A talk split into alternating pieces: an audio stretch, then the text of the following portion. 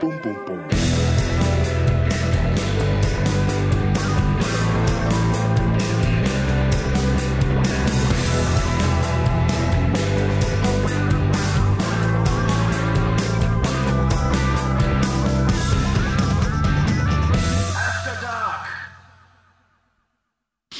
Belasch ist da, hier in Hamburg, in Yes. unserem kleinen, gemütlichen Studio. Gefällt dir, hast du gesagt? Ja, mir gefällt das sehr gut. Also mal abgesehen davon, dass die Atmosphäre sehr 80s orientiert ist, mit diesem schönen äh, lila Lichtchen und so. Das ist ja sowieso vollkommen unser Film.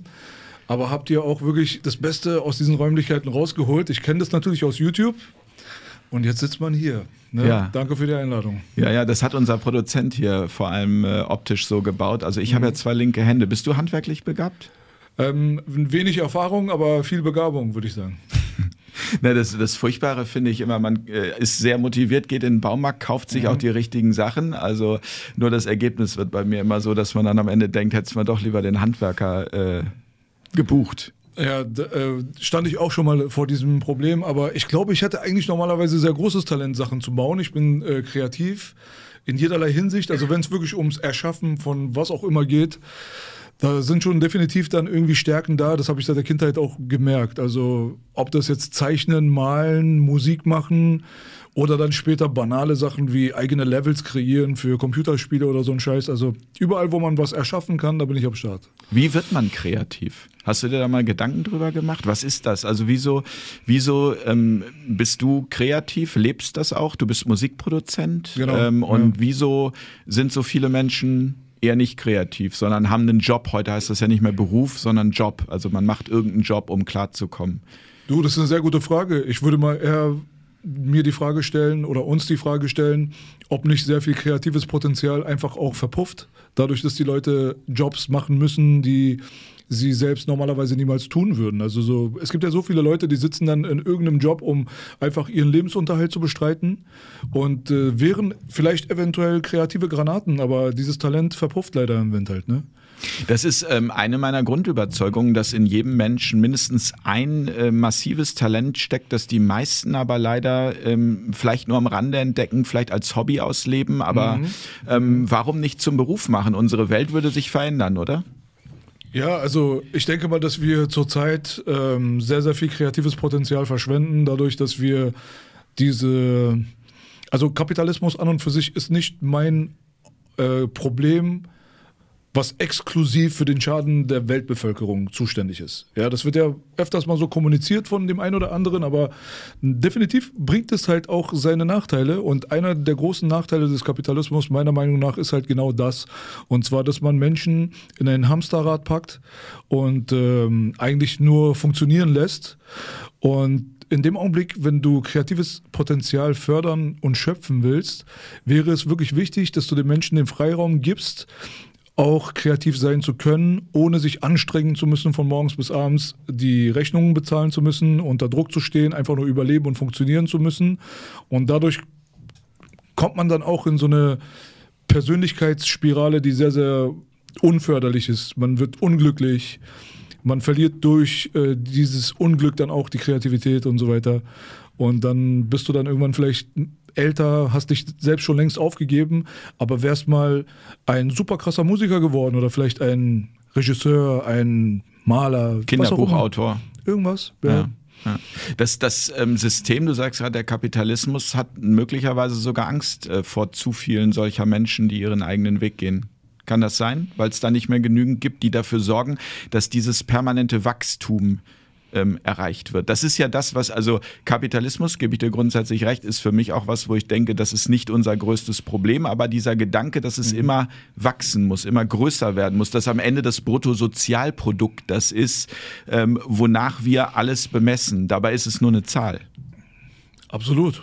Also ich sehe da die Probleme in der Hinsicht, dass Leute da, dazu gezwungen werden, Sachen zu tun, die sie normalerweise nie machen würden, aber es ist halt komplett nötig, um die Grundvoraussetzungen des Lebens zu erfüllen. Und zwar einfach genug Geld zu haben, um seine Miete zu bezahlen, um genug Essen auf den Tisch zu bekommen, um Strom und Handy und so weiter zu bezahlen. Und viele Leute kommen dann halt in eine extreme Identitäts- und Persönlichkeitskrise, weil es halt nichts Erfüllendes gibt an diesem Lifestyle.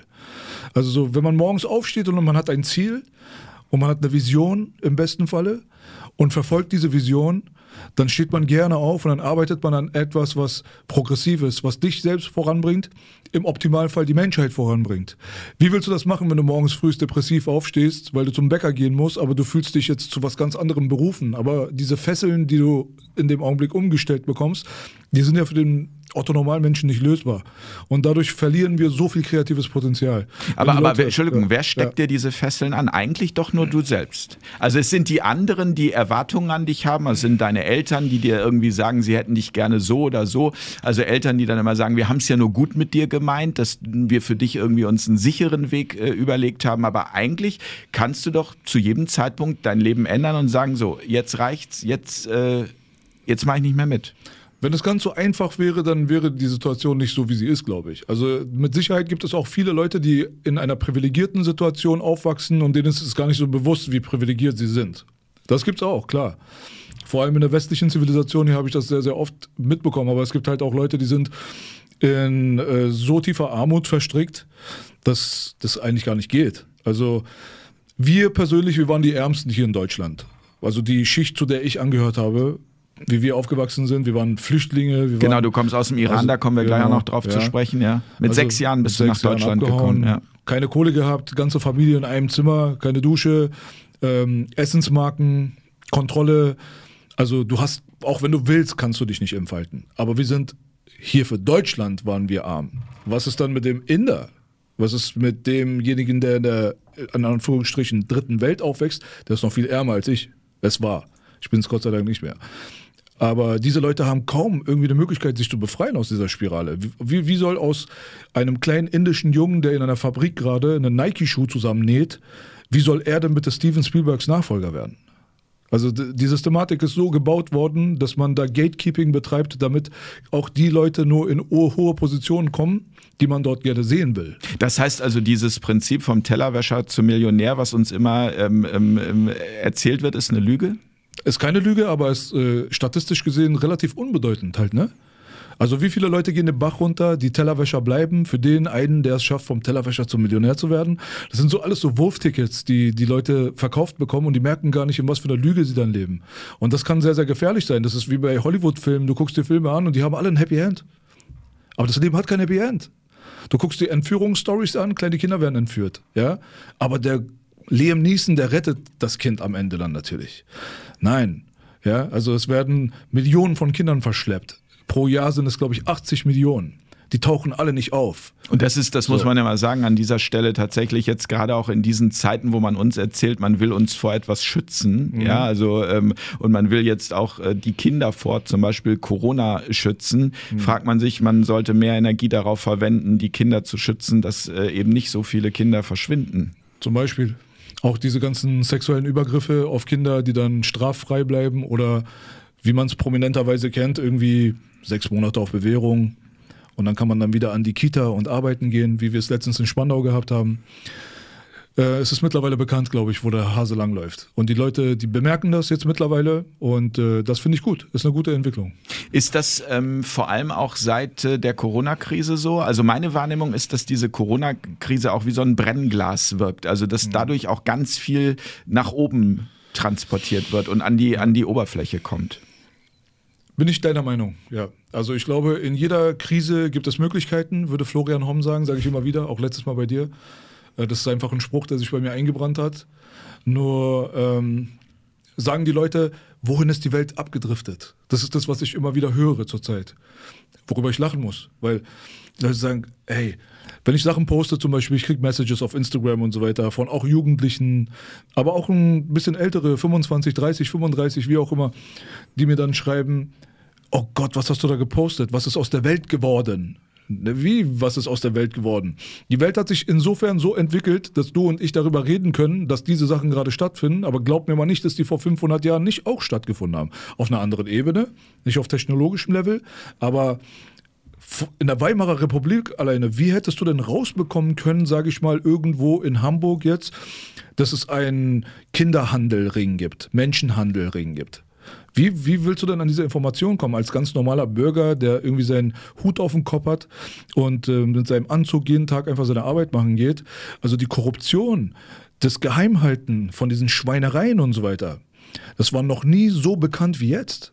Aber, aber die Frage ist trotzdem, ähm, warum stehen dann nicht mehr Menschen dagegen auf? Weil das ist ja schon eine interessante Frage. Also für mich hat eine Nachricht immer nur dann einen Wert, ähm, wenn ich auch handle. Also wir bekommen auch so wahnsinnig viele, Na ich meine, wir, wir leben in einem Informationskrieg, muss ich dir nicht sagen. Äh, das ist im Moment äh, krass, was so mhm. über die ganzen äh, Telegram-Kanäle jeden Tag tausende Nachrichten. Also ich habe mich dann auch aus einigen Kanälen wieder abgemeldet, weil mhm. man es gar nicht verarbeiten kann. Und Richtig. ich würde mich jetzt eher da auch in der der Form als, bin gelernter Journalist, als Profi bezeichnen. Ja. ja, ich kann irgendwie schon damit umgehen und das auch filtern, mhm. aber das ist ja für den normalen Bürger überhaupt nicht mehr zu wechseln. Das heißt also, eine Nachricht hat ja eigentlich erst dann einen Wert, finde ich, wenn daraus eine Handlung erfolgt.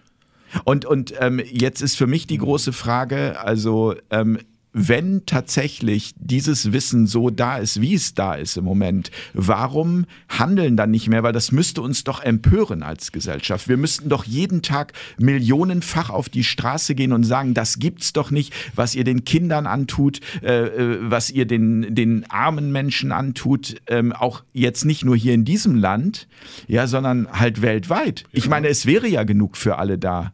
Mhm. Grundsätzlich, ja, also jetzt, wenn man es jetzt unter dem wirtschaftlichen Aspekt betrachtet. Absolut, absolut. Ich bin überhaupt gar kein Freund dieser Überbevölkerungstheorie, so dass wir irgendwie an unsere Limits kommen, was unseren Planeten angeht. Also es gibt Wissenschaftler aus den USA, die ausgerechnet haben, dass du die ganze Weltbevölkerung in den Staat Arizona packen kannst. Mhm. Und dann gibt es andere Leute, die erzählen, wir brauchen nur 500 Millionen Einwohner, sonst gehen wir hier den Bach runter. Und ähm, Theorie Nummer zwei ist für mich absoluter Schwachsinn. Ja? Ähm, wenn man den Menschen das Potenzial mal geben würde, um mal wirklich zu funktionieren, da kommen wir zu einem Thema von, äh, wo wir begonnen haben eigentlich, ne? dass wirklich dann so, wenn du erstmal nicht gebunden bist an diese ganzen Fesseln, dann entwickelt sich die Menschheit so rasend schnell so rasend schnell. Und wir würden diese Probleme, die wir hier haben, die würden wir belächeln. Wir würden Krankheiten und Amputationen und ähm, technologisches Vorwärtskommen, was gerade krass stagniert, obwohl wir jedes Jahr ein neues Handy bekommen, diese Probleme wären gar nicht da. Alleine wenn diese 5.000, 6.000 äh, Patente, die unter Staatsgeheimnis in den USA stehen, wenn die alleine gelüftet werden würden, dann würden wir wahrscheinlich keine Energiekrise mehr haben. Und wir würden nicht mehr irgendwas verbrennen müssen und diese ganzen primitiven Geschichten, die wir hier seit Jahrzehnten und Jahrhunderten vorantreiben, die würden entfallen und die Menschen würden sich morgens mit einer Vision in ihren Alltag begeben und würden kreativ sein und würden Sachen entwickeln, die diese Menschheit voranbringen. Jetzt sind wir hier an einem Punkt, wo du dann fragst, warum empört sich keiner darüber? Genau, also warum so. empört man sich nicht darüber, dass, weil man ja mitbekommt, wo wir gerade stehen. Also mhm. niemand kann ja sagen, dass wir, deswegen kam ich nur drauf, weil du den Vergleich mit äh, der Weimarer Republik äh, brachtest, wo es diese Informationsmöglichkeiten nicht gab. Heute gibt es sie aber. Absolut. Und ich glaube, dass der, also ein Hauptgrund, warum nicht nichts getan wird, ist die Anbindung an das Digitale und an das Virtuelle. Also solange du die Menschen in einem eigentlich quasi nicht existenten Raum kontrollieren kannst, indem du ihnen die Meinungen vorgibst und indem du nicht gewollte Meinungen auch cancelst und diese ganzen Geschichten, die wir halt heutzutage als Probleme haben, dann äh, erschaffst du so einen eigenen Kosmos im Kosmos. Und äh, ich denke mal, dass der Mensch an und für sich wirklich seine Empörung auch benutzen kann, um tatsächlich in der analogen Welt, in der Welt, die zählt, eine Veränderung zu bringen, wenn er erstmal über sein eigenes Potenzial auch aufgeklärt wird. Und das Gegenteil ist der Fall. Man wird heutzutage eher mit dem Mindstate konfrontiert, dass die Leute sagen, ich bin zu klein, ich kann nichts tun, ich kann daran nichts ändern. Genau. Wer bin ich denn schon? Wer genau. bin ich denn schon? Und in dem Augenblick dann, wenn du dann schon aufgegeben hast, weil das ist ja eine aufgeberische Mentalität, ja, Defeatism, dann äh, kann man auch keinen großen Outrage erwarten. Und wenn es dann Outrage gibt, dann ist es auch meistens in eine Richtung kanalisiert, wo ich dann persönlich dann auch nicht so die großen Erfolgschancen sehe. Ich bin zum Beispiel jetzt nicht der Meinung, dass man durch Demonstrationen dieses System umwerfen kann. Es kann einen Beitrag dazu leisten und es ist mit Sicherheit besser, als zu sagen, ich kann gar nichts tun, aber das reicht einfach nicht.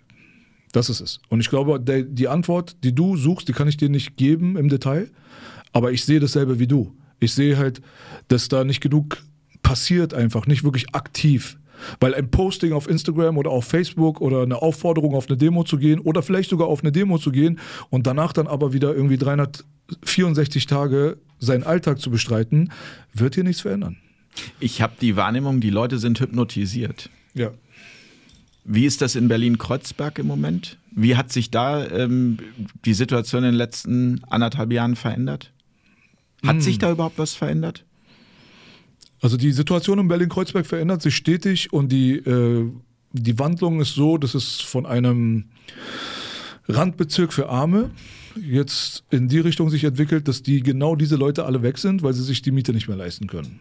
Und das ist halt ein sehr, sehr hipper Place, wo die Leute halt hinkommen und äh, es ist eigentlich wie ein bunter Haufen unkontrollierter Chaos, unkontrolliertes Chaos, wo du den Görlitzer Park hast, der mittlerweile als einer der größten Drogenumschlagplätze der Welt gilt, weil wir einfach mehrere tausend Dealer in einem Park haben, die geduldet werden.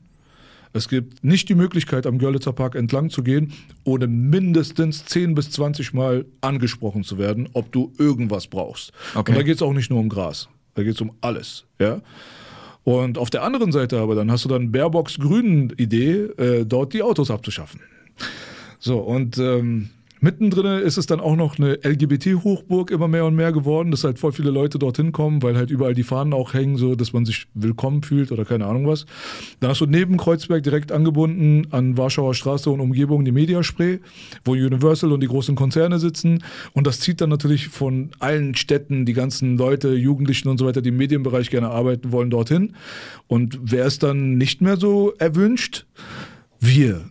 Ja, also diejenigen, die damals eigentlich dorthin gepackt wurden, weil keiner da leben wollte. So, kommt mal klar jetzt alle untereinander, ja, unter äh, größter Armut, Hygiene für den Arsch, Außentoiletten und ähm, so, dass keiner richtig Deutsch gesprochen hat. Alle Märkte waren auf Türkisch. Der Bezirk ist Küçük Istanbul, das war so Klein Istanbul wurde es genannt.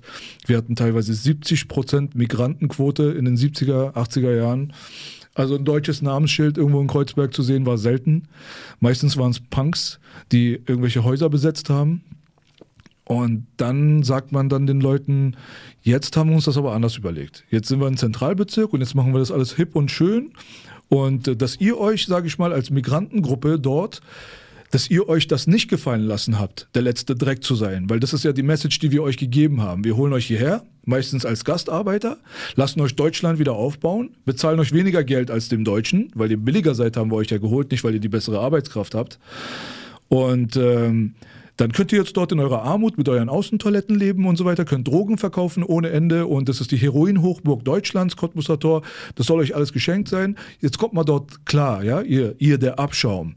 Jetzt sind wir dort und sagen, nein, wir sind kein Abschaum. Wir gründen jetzt unsere eigenen Communities und unsere Gangs, um uns gegen die Nazis zu verteidigen, die dann schreiben, Türken soll man verbrennen und so eine Scheiße nach dem Mauerfall. Ja, dann machen wir das, dann haben wir dort Hasser und dann haben wir dort unsere Communities und unseren Charme, sodass alle auf einmal kommen und wollen bei uns Videos drehen, weil es da so cool aussieht. Weil unsere Abschaum-Jugendlichen den Lifestyle aus Amerika, das Hip-Hop-Ding auch nochmal mit reingebracht haben, angefangen haben, Breakdance zu machen und Partys zu feiern mit 1300, 400 Leuten, legendär legendäre Leute wie Maxim und später dann die Leute, die dann Agro Berlin geworden sind und keine Ahnung, was hatten ihre Ursprünge dort in diesem Abschaumbezirk. Und äh, wir haben uns das nicht gefallen lassen und haben diesen Charme entwickelt, der andere Leute angezogen hat. Und jetzt sind wir denen nicht mehr gut genug. Ärgert dich das? Oder sagst du, das ist einfach der Lauf der Dinge? Es ist definitiv der Lauf der Dinge, weil bevor wir gekommen sind, war es ja auch kein Kanackenbezirk, sage ich mal in dem Sinne. Ja, wir sind gekommen, weil wir keine andere Wahl hatten. Es war dort einfach billig. Ja, also do, dort hast du Wohnungen bekommen, wo du woanders sie einfach nicht bekommen hast. Und wir kamen vom S-Bahnhof Neukölln. Ist jetzt nicht so, als wenn ich aus Dahlem gekommen wäre. Und äh, dementsprechend ärgert mich nur eine Sache. Und zwar, dass unsere Geschichte A nicht richtig erzählt wird dass sie ignoriert wird, obwohl sie so wichtig war für die Entwicklung dieses Landes. Wir haben viel Farbe hier reingebracht, die ohne uns nicht da gewesen wäre. Und wir wurden als migrantische Gruppe mit muslimischem Hintergrund aus dem mittleren östlichen Bereich, wurden wir eher in den Medien spätestens seit dem 11. September, aber auch schon vorher als Feindbild dargestellt. Mhm. Und das ist das, was mich auf jeden Fall ärgert. Wir waren die Spielbälle der Gesellschaft für diese Leute.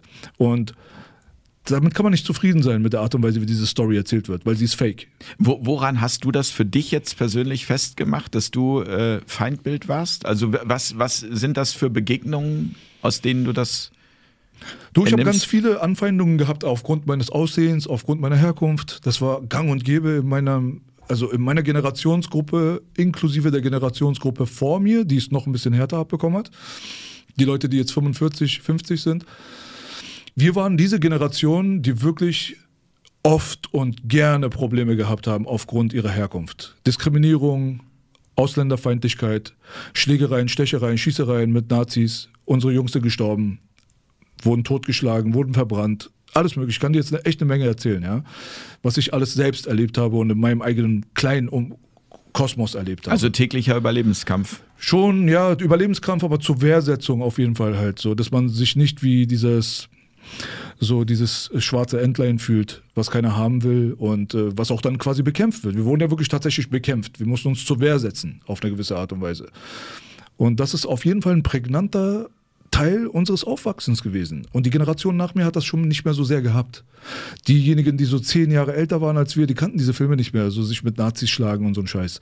Das war nicht mehr deren Lebensrealität halt, ne? Das hat sich schon so ein bisschen geändert, ja.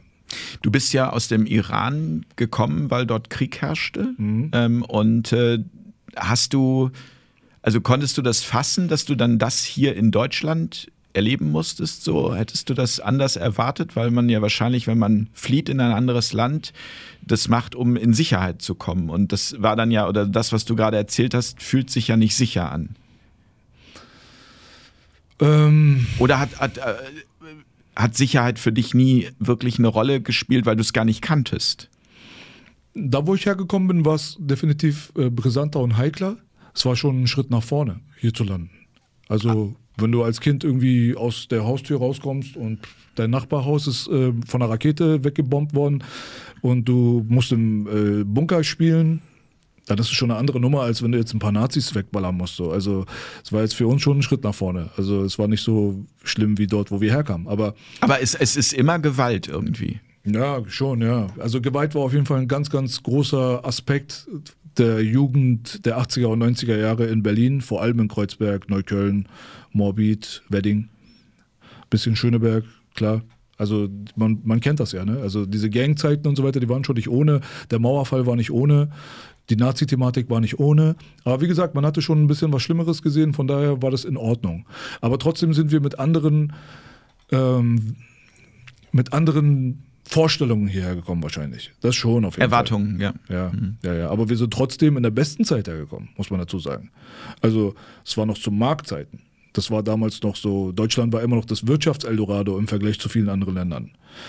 Ich denke mal, heutzutage die Flüchtlingswelle der Syrer und Afghaner und so weiter, die jetzt in diesen Zeiten ankommen, die haben es einen Zacken schärfer als wir, härter als wir.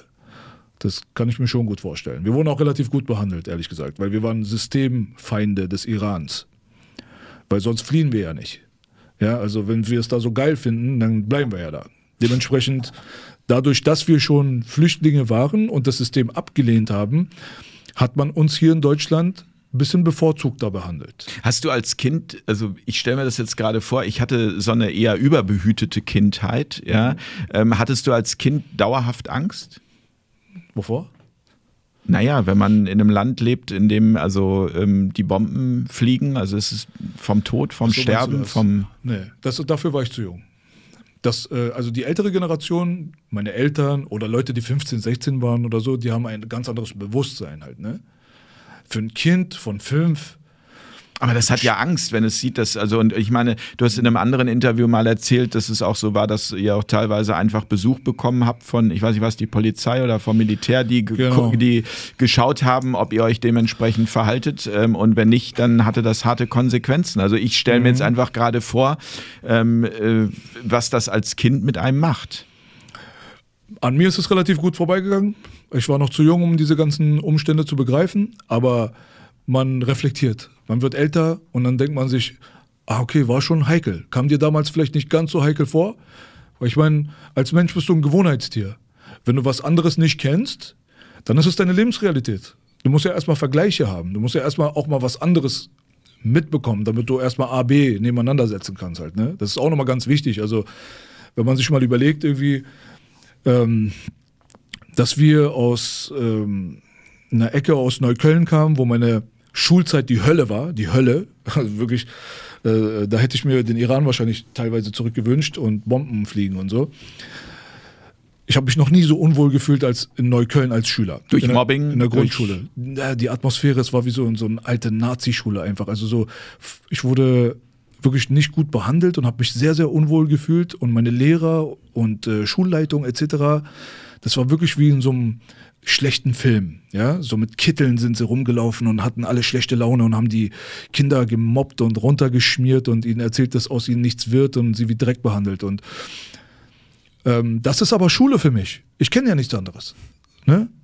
Ich denke, Schule ist so. dann komme ich nach Kreuzberg, ne? Ähm, im Jahr 1991, 92 und bin dann an der Hunsrück Grundschule und äh, da lerne ich dann Herrn Krause kennen. Ganz netter Kerl. Und dann weißt du erst, dass es anders geht. Deswegen, man braucht erstmal die Vergleiche. Ne? Ich, ich frage mich einfach, wie gesagt, ähm, kannst du Menschen grundsätzlich gut vertrauen? Nee. Also ich vertraue keinem. Also ich vertraue nur Leuten, die ich wirklich sehr gut kenne. Aber meine Hand ins Feuer legen, da rastet jemand völlig aus draußen. Ja, ich höre es auch gerade. Hier ist irgendwie eine Gruppe unterwegs und äh, ja, die Kinder haben Fun ist, hier. Ja, ja, ist eigentlich ein, ein friedlicher Stadtteil, aber ähm, hier sind die Vorhänge jetzt runter. Spock, vielleicht kannst du mal gucken. hallo erstmal. Äh, genau. hallo. Servus. Ja, Ach, Mikrofon ist mal wieder aus. Hallo. Ja, das ist schön, Jetzt ist es deine. Stimme Hallo. zu hören. Äh, Spock ist natürlich auch da heute. Und, äh, aber wir sind so tief ins Gespräch schon rein. Und äh, ja, ich. Von 0 auf 100 gleich. Ne? So. Ja. Ja, aber das mit dem Vertrauen, das ist ja das, wenn du sagst, also, okay, du kannst nur wenigen ähm, vertrauen, ist das dann quasi auch ähm, das, das Resultat aus deinem bisherigen Leben? Mit Sicherheit. Wie alles andere auch. Aber also warum sollte man vertrauenswürdig sein, frage ich mich. So, also warum sollte man, warum sollte man das zulassen, dass man ausgenutzt wird? Für mich ist jeder erstmal ein potenzieller Feind. Erstmal so. Und dann lernt man den Menschen kennen und dann kommt man in eine neutrale Zone und äh, dann kommt man eventuell in diese Vertrauenssache. Das heißt, du würdest mich jetzt erstmal als Feind bezeichnen. Nein, du bist neutral. Du bist jetzt neutral. Ich habe mit dir nicht meine Kindheit verbracht. Ich kann dich nicht einschätzen. Ich kenne nichts aus deinem Privatleben. Und ich kann dich oberflächlich bewerten Mhm. und nach meinem Gefühl gehen. Das kann ich machen. Und ich bin ein guter Menschenkenner. Mhm. Und äh, dann ist halt die Frage des Vertrauens auch immer, ich meine, wem will, warum sollte man überhaupt jemandem vertrauen? Ich meine, du vertraust deiner Frau und dann geht sie dir fremd, ja? Also, weißt du, wie viele Leute da draußen haben gedacht, nein, meine Frau geht mir nicht fremd. Und dann haben sie sie erwischt dabei. Und dann sind sie am Boden zerschmettert. Warum? Vertraust du dem Leben?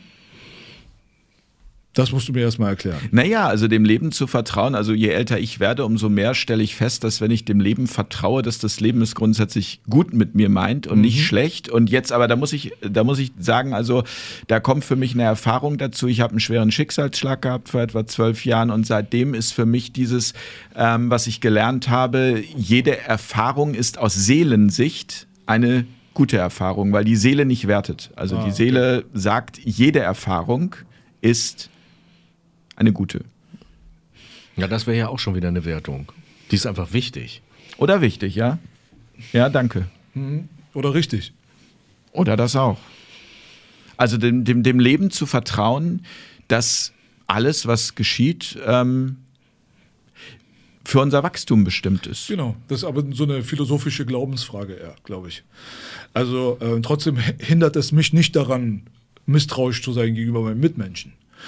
Trotzdem kann ich das zu, äh, zu 100% unterschreiben, was du dort sagst, und zwar, dass man die Perspektive definitiv respektieren kann und das ist auch vor allem in gläubigen Gemeinden ist es so, dass man sagt, alles was passiert, passiert aus einem Grund und alles ist richtig so, wie es ist. Ja?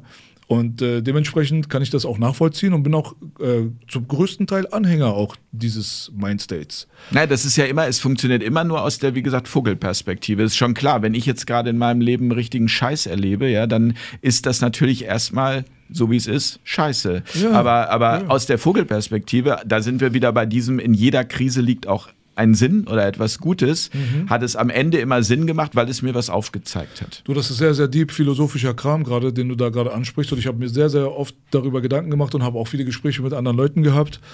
Und ich glaube, man muss erstmal zu dem Punkt kommen, dass man das Bewusstsein dafür hat, auch solche Sachen auch so ein bisschen in Perspektive zu setzen. Und ähm, ich bin mir hundertprozentig sicher, dass das mit mir resoniert. Ich kann nicht für andere Leute reden, aber ich bin mittlerweile definitiv überzeugt davon. Ja. Also alles, was passiert ist, passiert aus nicht nur einem Grund, sondern es passiert genauso, wie es passieren soll.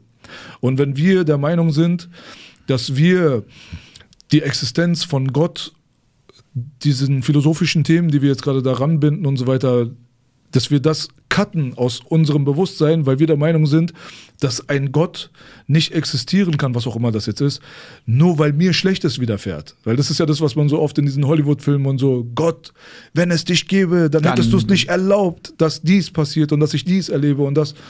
Das würde implizieren, dass man keine Fehler machen darf und keine Fehler machen soll und dass man nichts Negatives erleben darf und nichts erleben soll. Aber dadurch lernt man doch. Also und das ist, worum es geht. Das ist doch wichtig, oder nicht? Ja, wenn wir alle nur gewinnen würden und wenn das alles immer nur nach unserer Nase laufen würde und wir würden, jeder würde seine Wünsche erfüllt bekommen und zwar zum Maximum und nichts würde mehr schief laufen, dann würde diese Welt stehen bleiben. Dieses Universum würde stehen bleiben. Das heißt also, diese ähm, C-Krise, die wir gerade haben, ist auch äh, ausschließlich für den Wandel? Mit Sicherheit ist es genau das, was wir gerade brauchen, ja. Und das ist genau das, was passieren muss. Aber wohin führt das Ganze halt? Das ist halt so die Frage, die man sich so stellt. So, das ist das, wo, der, wo die Leute jetzt fragen werden, okay, Krise schön und gut, aber wir enden doch in der Scheiße. Wir ja. enden doch in dieser Cyberpunk-Welt, wo jeder angebunden ist an die AI und wird gefüttert wie eine Matrix-Batterie und wir werden alle unsere Menschlichkeit verlieren und unseren Planeten in die Hölle jagen und keine Ahnung was. Ja, vielleicht ist es so. Ja, aber vielleicht brauchen wir genau das, um ja, zu erkennen, wie wichtig die Natur ist. Weil also wir ja, das ist ja schon vor Corona so gewesen, dass die Leute ähm, alle den ganzen Tag äh, nur noch auf ihr Smartphone schauen und eigentlich mhm. gar nicht mehr da sind. Also das ist mir jetzt auch schon häufiger hier auf dem Weg ins Studio passiert, dass ich von Leuten auch umgerannt werde, die also irgendwie auf ihr Smartphone schauen und auch ich muss sagen, ähm, ja. habe Momente, wo ich denke, so jetzt gerade noch diese Mail beantworten und der, sag mal, das kannst du nicht jetzt gerade machen. Doch, äh, man macht es irgendwie und ist dann aber komplett in dieser äh, virtuellen Welt. Definitiv. Also wohin auch immer sich die Welt entwickelt, ich habe mich einfach damit abgefunden, dass alles schon so richtig ist, wie es ist. Und es muss mir nicht gefallen in dem Augenblick, aber wer bin ich auch? Weil wir haben ein sehr, sehr niedriges, eingeschränktes Bewusstsein als Menschen. Also was, was nehmen wir schon wahr? Wir brauchen Infrarotbrillen, um überhaupt Sachen sehen zu können, die wir nicht sehen können. Also von allem, was, glaube ich, um uns herum existiert, sehen wir so einen kleinen Bruchteil und fühlen uns alle so wichtig. Und wir leben alle vielleicht irgendwie 80 Jahre, wenn wir Glück haben. Das ist ein Furz im Wind in der Geschichte der Menschlichkeit und des Planeten und erst recht des Universums und was auch immer richtig und falsch ist, wer sind wir denn, dass wir das überhaupt beurteilen? Ich glaube, das Einzige, was ich sagen kann, ist schon alles richtig, wie es läuft. Ja? Und äh, dann bin ich cool erstmal. Das reicht. Aus der, aus der ähm, Vogelperspektive alles richtig, wie es läuft. Aus der Perspektive von uns als Menschen, die wir hier gerade teilweise, muss ich sagen, wirklich auch verzweifelt sind. Also ich zumindest, wenn ich so sehe, wenn die mir alle mit Filtertüte im Gesicht entgegenkommen, teilweise auf dem Fahrrad. Wenn ich hier mhm. ist eine Grundschule nebenan, die Kinder sehe, wie sie morgens schon komplett vermummt irgendwie da in die Schule gehen, denke ich immer, mein Gott, nochmal, wohin soll das noch führen? Die Frage hast du ja eben auch ähm, ähm, gestellt. Ziehst du da dann oder kannst du da Parallelen zu früher, zu, zu der Zeit im Iran feststellen? Oder ist das hier, was wir hier gerade erleben, weil ja viele jetzt im Moment auch immer sagen, wir enden in einer Diktatur, ist das hier äh, Pille-Palle? Peanuts, oh, wie man sagen würde. Wir enden mit Sicherheit nicht in einer Diktatur. Wir sind mitten in einer Diktatur. Und die Diktatur ist den Leuten in ihrem Ausmaß, glaube ich, gar nicht bewusst, wie stark diese Diktatur ist und wie vernichtend diese Diktatur ist. Ja? Also das ist halt so erstmal so der Punkt Nummer eins. Auf der anderen Seite Parallelen zum Iran in Bezug auf Denunziantentum vielleicht. Das definitiv. Dein Nachbar war dein größter Feind. Ja? Und heutzutage ist es ja auch nicht die Bankerfamilie oder das Reptil im, in der Pyramide oben, was mein Leben gerade versucht zu FICK, den Rest sparen wir uns, ja. sondern es ist mein Nachbar. Ja, ist mein Nachbar und es ist der Dude auf der Straße. Ja, das ist der Typ, der mir auf den Sack geht, wenn ich meine Maske nur bis hierhin trage, weil ich gerade keine Luft bekomme und sie zwei Minuten lang runterziehe, damit ich meinem Supermarkt überhaupt funktionieren kann, ja. Das ist der Typ, der mir auf den Sack geht halt, ne? Weil ich meine, letztendlich diese Diktatur, von wem geht die aus? Egal wie wir auch dieses Thema aufrollen, und da hat jeder seine Perspektive darauf, ja, wer die Reichen und Mächtigen sind und wer die Kontrollorganismen auf dieser Welt sind, Mechanismen für sich beanspruchen und so weiter. Am Ende kommen wir alle zum selben Punkt. Es können nicht viele sein. Das heißt, wenn wir uns endlich mal Eier wachsen lassen würden, ja, als Zivilisation, dann wäre der Spaß hier innerhalb von drei Wochen fertig. Ja, und in drei Monaten würden wir anfangen, neu aufzubauen. Und in drei Jahren würde die Welt ganz anders aussehen. Aber wir haben die Eier nicht dafür. Wir machen das Maul nicht auf.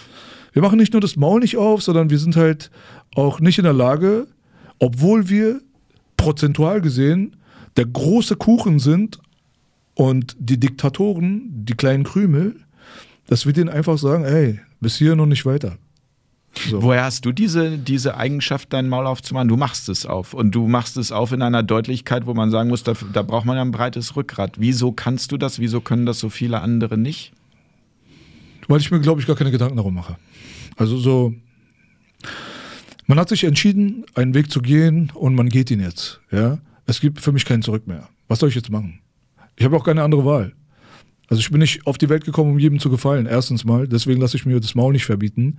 Wenn ich eine Meinung habe, dann äußere ich sie und nehme nur Kritik, Anregungen und so weiter von Leuten an, die ich respektiere. Und das ist, glaube ich, das, was die anderen heutzutage nicht richtig machen. Was heißt richtig oder falsch? Aber ich würde den Leuten da draußen einfach empfehlen, sich nicht auf äh, Kommentare zu stützen, wenn es jetzt darum geht, Kritik oder keine Ahnung, was, was, was interessiert dich, was dieser fremde Affe da gerade zu dir sagt? Du weißt nicht überhaupt, er lebt, ja, weil es ist, kann ein Fake-Account sein, es kann einfach irgendeine frustrierte Braut sein, so wie diese Feministenblase zurzeit, die Deutschrap angreift. Da können Leute sein, die sind total super frustriert mit sich selbst, bleiben anonym und bauen sich irgendwie 50 Fake-Accounts und attackieren einfach deine Energy so. Und, äh, und das Beste, was du tun kannst, ist einfach, es zu ignorieren. Du kannst es äh, ignorieren, aber vor allem lass es nicht, lass es dich nicht dazu bringen, von deinem Weg abzukommen. Wenn ich, also ich bin echt nicht frei von Fehlern, ja. Und äh, wer ist das schon? So und derjenige, der mich aber darauf hinweist, der meint es ja gut mit mir, oder? Mhm. Also im Optimalfall ist ein Familienmitglied oder ein guter Freund oder keine Ahnung was. Aber es ist bestimmt nicht irgendein frustrierter Arsch aus dem Internet mit zehn Fake-Accounts. Der meint es nicht gut mit dir. Der will dich einfach nur runterziehen. Das ist ein parasitärer Organismus, der sich an deine Energie anklammert, wie eine, wie so eine Zecke. Zumal ich mal ja? so auch für mich äh, verstanden habe, dass nur wenn man damit selbst in Resonanz geht, auch tatsächlich was dran ist.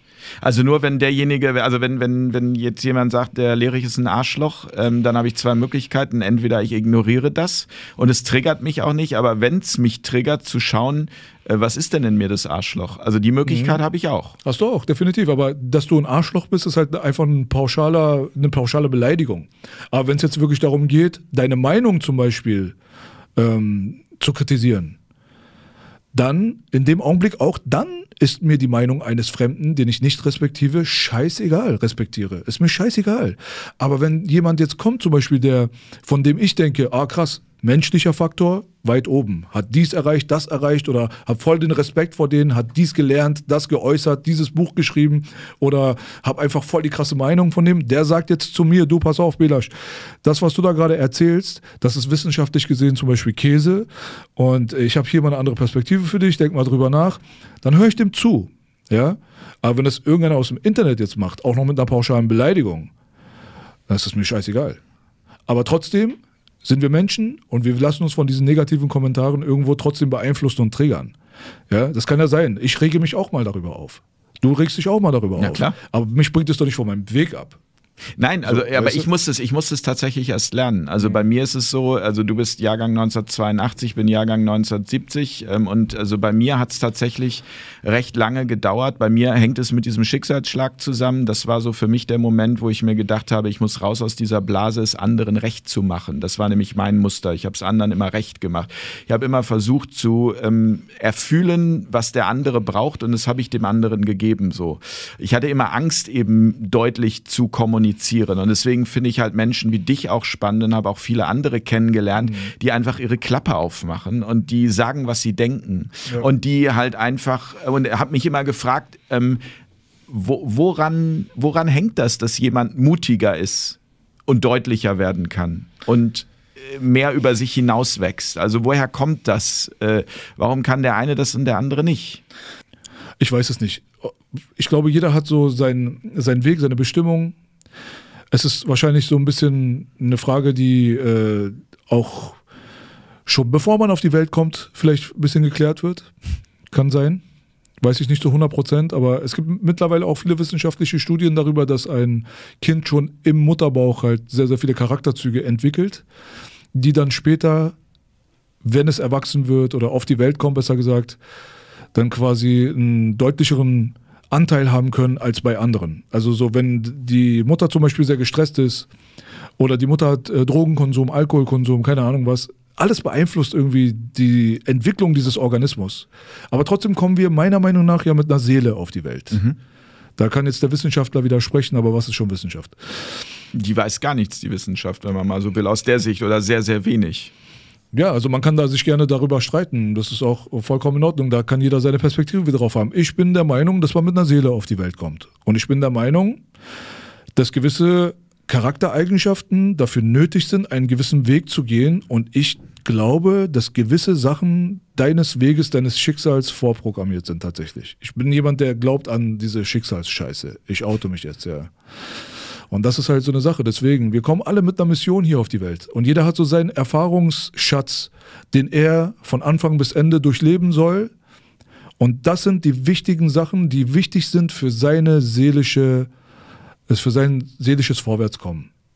Und nicht jeder hat dieselbe Erfahrung zu machen. Der eine braucht die Art von Erfahrungsschatz, der andere braucht die Art von Erfahrungsschatz. Aber der Erfahrungsschatz, den wir bekommen, der ist hilfreich für unseren Seelenwachstum. So glaube ich, funktioniert das. Das, das würde aber auch dafür sprechen, dass wir vielleicht mehrere Leben haben und nicht nur das eine. Bin weil, ich überzeugt weil, von, ne? Ja. Weil sonst wäre es auch irgendwie ungerecht, oder? So, so genial, wie das Universum grundsätzlich strukturiert ist, wäre es ungerecht, wenn man in einem Leben nur arm wäre und es das dann war. Also für mich würde es Sinn machen, man ist in einem Leben arm und im anderen Leben reich und im anderen Leben ist man gesund und im anderen krank. Also um eben diese Erfahrungen, da sind wir wieder bei der Vogelperspektive, ähm, machen zu können, die die Seele gerne machen möchte. Würde ich unterschreiben, ja. Ja. Glaubst du, es geht da um Gerechtigkeit? Oder einfach um Dinge, die man abzuarbeiten hat? Wir reden ja oft über dieses, haben wir gebucht? Müssen wir jetzt abarbeiten? Das ist eine gute Frage. Belasch. Ob es um Gerechtigkeit geht? Genau. Ich meine, Gerechtigkeit basiert auf ähm, richtig, falsch, gut und böse. Ich, ne? Basiert das nicht eventuell auf einer Anspruchshaltung? Ich meine, du kannst ja, weißt du, wenn es um Gerechtigkeit geht, dann braucht man eine Wertung, finde ich. Also du sagst zum Beispiel, genau. es ist ungerecht, dass derjenige mehr Geld hat als der andere. Ja? Aber wenn wir uns darauf einigen, dass alle Erfahrungen so wie sie sind, genau die sind, die wir brauchen, dann fällt das Konzept auseinander. Du sollst vielleicht nicht Geld haben. Es ist gerade nicht nötig für deinen seelischen Entwicklungspunkt. Es ist jetzt gerade nötig für dich, kein Geld zu haben. Und dann lernt man es vielleicht auch aus der Wertung rauszukommen? Kann sein, kann sein. Also ich meine letztendlich diese Wertungsgeschichte, dieses Gut und Böse und keine Ahnung was, äh, ist alles so ein, das sind menschliche Konzepte. Weißt du, wir sind, wir sind so klein, wir verstehen viele Sachen nicht. Vielleicht, wenn du stirbst und du, deine Seele verlässt deinen Körper und du siehst alles aus der Vogelperspektive, vielleicht gibt es dieses Böse und Gut und dieses ganze drumherum zerfällt vielleicht komplett. Und ja, dann siehst du das einfach nur noch als Erfahrung. Und dann gibt es das alles nicht mehr. Und jede Erfahrung hat dann aber denselben Wert, weil sonst funktioniert es ja nicht. Genau. Also ob es jetzt eine schlechte Erfahrung ist oder ob es eine gute Erfahrung ist, eine Erfahrung ist eine Erfahrung. Und anscheinend ist die gerade nötig für dich. Also wir hatten mal Anke Ewerts hier im Studio, die eine Nahtoderfahrung gemacht hat. Ähm, mhm. Die hat auch das Buch Neun Tage Unendlichkeit äh, geschrieben und die war neun Tage dort ähm, ja, wo wir nie hinkommen, wenn wir halt hier im Moment gerade sind und nicht äh, dort oben. Und sie hat gesagt, mhm. aus dieser Vogelperspektive heraus ist alles richtig. Also genau. sie hat neun Tage lang gesehen, aber sie hat auch gesagt, und das ist etwas, was man erstmal überhaupt, was man, was man zulassen muss, ähm, dass aus dieser Vogelperspektive auch jeder Krieg richtig ist und, und jedes Leid richtig ist. Am Ende ist aus der universellen Sicht alles, alles so, richtig. wie es sein soll. Ungefähr das, was wir die letzte halbe Stunde vor uns rumphilosophiert haben dann. Ja, aber was auch, glaube ich, was auch, glaube ich, wichtig ist, ins Bewusstsein zu bringen, weil wenn man das verstanden hat, dann kann es das Leben, wenn man selber gerade in einer schwierigen Situation ist, auch wirklich verbessern. Absolut. Du kannst besser mit Sachen umgehen. Weil man sich dann auch nicht mehr so selbst dafür kasteit, dass man in der Situation ist, sondern man kann vielleicht Ja. mehr in die Annahme gehen dieser Situation. Mhm. Sich selbst verzeihen. Ja. Mhm. Das ist ja wichtig. Wer das nicht kann, kann keinen anderen verzeihen. Also, und das ist ja auch eine der, de, die Welt, wo wir jetzt hier leben, in diesem Raum, wo wir leben, ist ja ein christlicher Raum. Also äh, auch wenn ich aus dem Iran komme, aber das ist ja eine der Grundsäulen auch des ursprünglichen Christentums, ist ja dieses Verzeihen. Ja, so. Und das ist, glaube ich, auch eine wichtige Angelegenheit. Aber trotzdem sind wir Menschen und wir sind nicht umsonst Menschen. Wir sind nicht hierher gekommen, um diese übergeordneten Superwesen zu sein, die aus der vierten Dimension runtergucken und beurteilen. Dafür sind wir nicht gerade nicht hier. Wir müssen auch einfach mal akzeptieren können, dass wir so sind, wie wir sind. Und wir müssen uns gewissen Sachen halt stellen. Also es gilt jetzt nicht zu sagen, alles ist richtig, ja gut, dann lass doch Krieg herrschen. Ja, dann lass du sie doch alle die ganzen Kinder vergewaltigen. Nein, nein, nein, nein, so funktioniert das Spaß Nein, aus nicht. der Menschen, um Gottes Willen, das also das ist immer das Missverständnis. Also aus der menschlichen Sicht Genau. dessen, was wir hier gerade tun, gibt es natürlich Regeln und diese Mhm. Regeln, die stellen wir au- auf, um möglichst die Menschenwürde zu schützen, wobei das ja im Moment gerade ähm, ja, sehr fraglich ist, ob das noch funktioniert. Ja, ich bin halt immer ein Verfechter der Waage. Ich finde, man sollte versuchen, alles in Waage zu halten. Die Mitte ist immer die Antwort. Ein extremes nach links oder ein extremes nach rechts kann nicht die Antwort sein. Und ich glaube, dass das ganze Universum darauf gepolt ist, halt immer ein, Gleichgewicht zu finden für alles. Wenn es zu weit dorthin geht, dann braucht man die andere Seite. Und ähm, in dem Augenblick gibt es einfach meiner Meinung nach jetzt hier auf diesem Planeten gibt es zu viel von dieser negativen Energy. Das heißt also, das würde dafür sprechen, äh, die Schraube ist irgendwann so überdreht, dass es wieder in die andere Richtig. Richtung gehen muss. Die Richtig. Frage ist nur, wie lange dauert das? Und was kann jeder Einzelne dabei tun? Ich weiß nicht, wie lange das dauert und jeder muss seinen Teil dafür erfüllen, aber ich glaube, dass diese Prinzipien, über die wir reden, für elitäre Strukturen mit Sicherheit keine Geheimnisse sind. Die wissen ganz genau, wie der Spaß funktioniert. Und ich glaube, sie sehen sich selber als Katalysatoren. Sie wollen einfach diesen Topf überlaufen lassen. Je schneller, desto besser. Ja? Adolf hat auch schon vom tausendjährigen Reich geredet. Die wussten schon. Ja? Und die wissen ganz genau, was sie machen. Und deswegen haben sie kein Gewissen. Weil sie für sich selbst einfach sich dahinter verstecken hinter dieser Philosophie, dass alles ist richtig. Ah, Da, da kann ich dem auch das Schlimmste antun. Da kann ich auch eine Bombe werfen und auf eine Hochzeit und äh, 500 Kinder sterben dabei. Alles ist richtig. So. Aber so funktioniert der Spaß halt, wie gesagt, nicht. Und dementsprechend gibt es eine energetische Gegenbewegung und die wird vom Universum erzwungen. Ist das das Karma auch? Kann damit was zu tun haben. Ja. Aber wenn es diese Aber ey, worüber reden wir hier? Weil ich meine, letztendlich bitte nicht falsch verstehen. Ich sage nur, wie ich Sachen Ja, sehe. ja. Nicht, es ist so. Nein. Nicht, dass mich wieder Leute darauf festnageln und sagen, ey, was bist du für ein komischer Esoteriker? Nein, überhaupt nicht. So. Wobei Esoterik auch nichts anderes heißt als die Suche nach sich selbst. Also auch da muss man einfach mal wieder das Framing rausnehmen aus Genau. diesem Begriff. Und ähm, für mich halt einfach, wir da wieder auch äh, am Anfang des Gesprächs letztendlich sind, wenn jeder im Moment das tut, was sich für ihn richtig anfühlt, ist das wahrscheinlich im Moment das Beste, was man tun kann. In dem Augenblick, wenn ein äh, erwachsener Mann ein dreijähriges Kind schändet, fühlt er genau das, was du gerade beschrieben hast. Es ist für ihn gerade richtig. Und das ist halt das, wo ich dann wieder sage, vergesst nicht, was wir sind. Wir sind hier Menschen immer noch. Diese übergeordnete Perspektive ist definitiv für den kompletten universellen Raum. Es ist definitiv auch das Maßgebende. Aber letztendlich spürst du und spür ich und spürt dein Nachbar, die normalen Menschen, die nicht absolute empathielose Psychopathen sind, dass ein Erwachsener kein dreijähriges Kind schänden soll. Natürlich, aber das, das, das wäre auch für mich nicht das, wofür er hier ist. Also das ist das Kranke, das ist Mhm. das psychopathische Element, das ist das völlig, äh, es ist, also, Was sich für ihn aber richtig anfühlt in dem Augenblick. aber nur weil er in der kranken Welt lebt. Weil er krank ist, weil sein psychischer Zustand krank ist. Also es ist doch nicht sein richtig, also es ist nicht das, weshalb er ist nicht so auf die Welt gekommen. Wer weiß. Aber meistens sind, ist dieser Missbrauchskram, hat es seinen Ursprung in eigenem Missbrauch. Also es wurde ihm oder ihr was angetan. Und diese Kette überträgt sich, überträgt sich, überträgt sich. Ist ein sehr, sehr kompliziertes Thema. Eklig auch. Ja. Hast du Angst vorm Tod? Wenn wir schon bei diesen Themen sind, dann ich habe hier zufällig das Buch Tod, der Höhepunkt des Lebens auf dem Tisch liegen. Ähm, ich hatte auf jeden Fall in meiner Kindheit, äh, war das meine größte Angst. Also es war unbeschreiblich. Also meine Kindheit war teilweise von dieser Angst, nicht nur zu sterben, sondern auch Leute sterben zu sehen aus meinem Umfeld. Oh Gott, also da habe ich auf jeden Fall sehr, sehr viele schlaflose Nächte gehabt. Aber das ist sehr, sehr lange her und das war bevor ich der wurde, der hier sitzt und solche Sachen mit dir kommuniziert halt. Ne?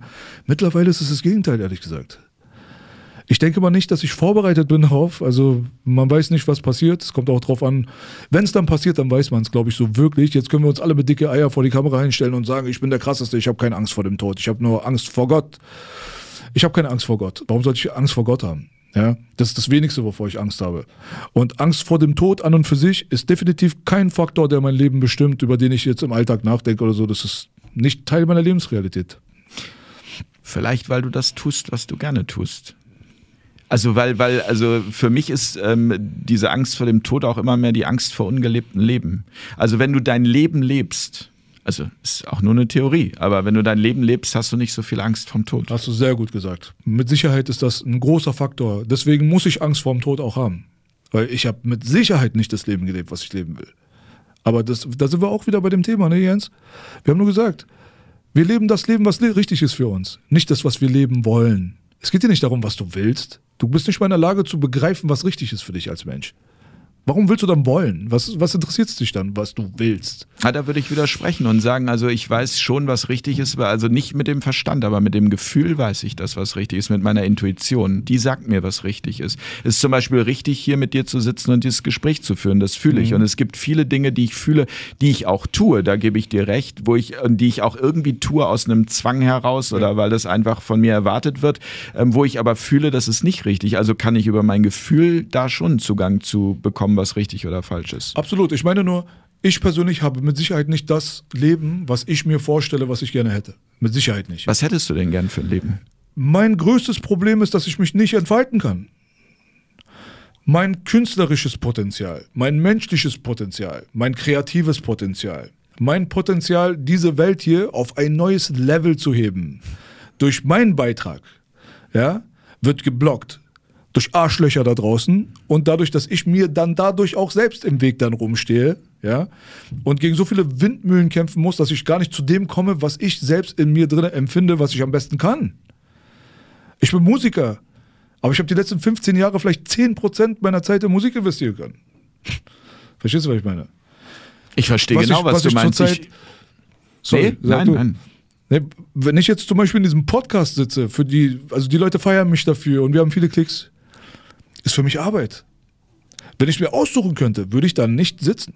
Und das enttäuscht vielleicht jetzt die Leute da draußen. Die sagen, Real Talk, ja, ja, wir sind so große Fans davon, ihr habt ein geiles Format. Ja, aber ich mache das, damit ich Musik machen darf. Ich habe hier einen Raum, das ist der Podcast-Raum, und daneben ist mein Musikstudio. Und ich mache das, damit ich da existieren darf. Weil das bringt mir mein Geld, das bringt mir die Aufmerksamkeit. Und als Musiker werde ich blockiert und ich habe keine Möglichkeit, einen Universal-Vertrag oder einen Sony-Vertrag zu bekommen oder der krasse Superstar hier zu werden, aufgrund meiner Meinung, nicht aufgrund meines Talents. Das muss man ganz klar festhalten. Aber da sind wir bei einem großen Thema, die Meinung. So.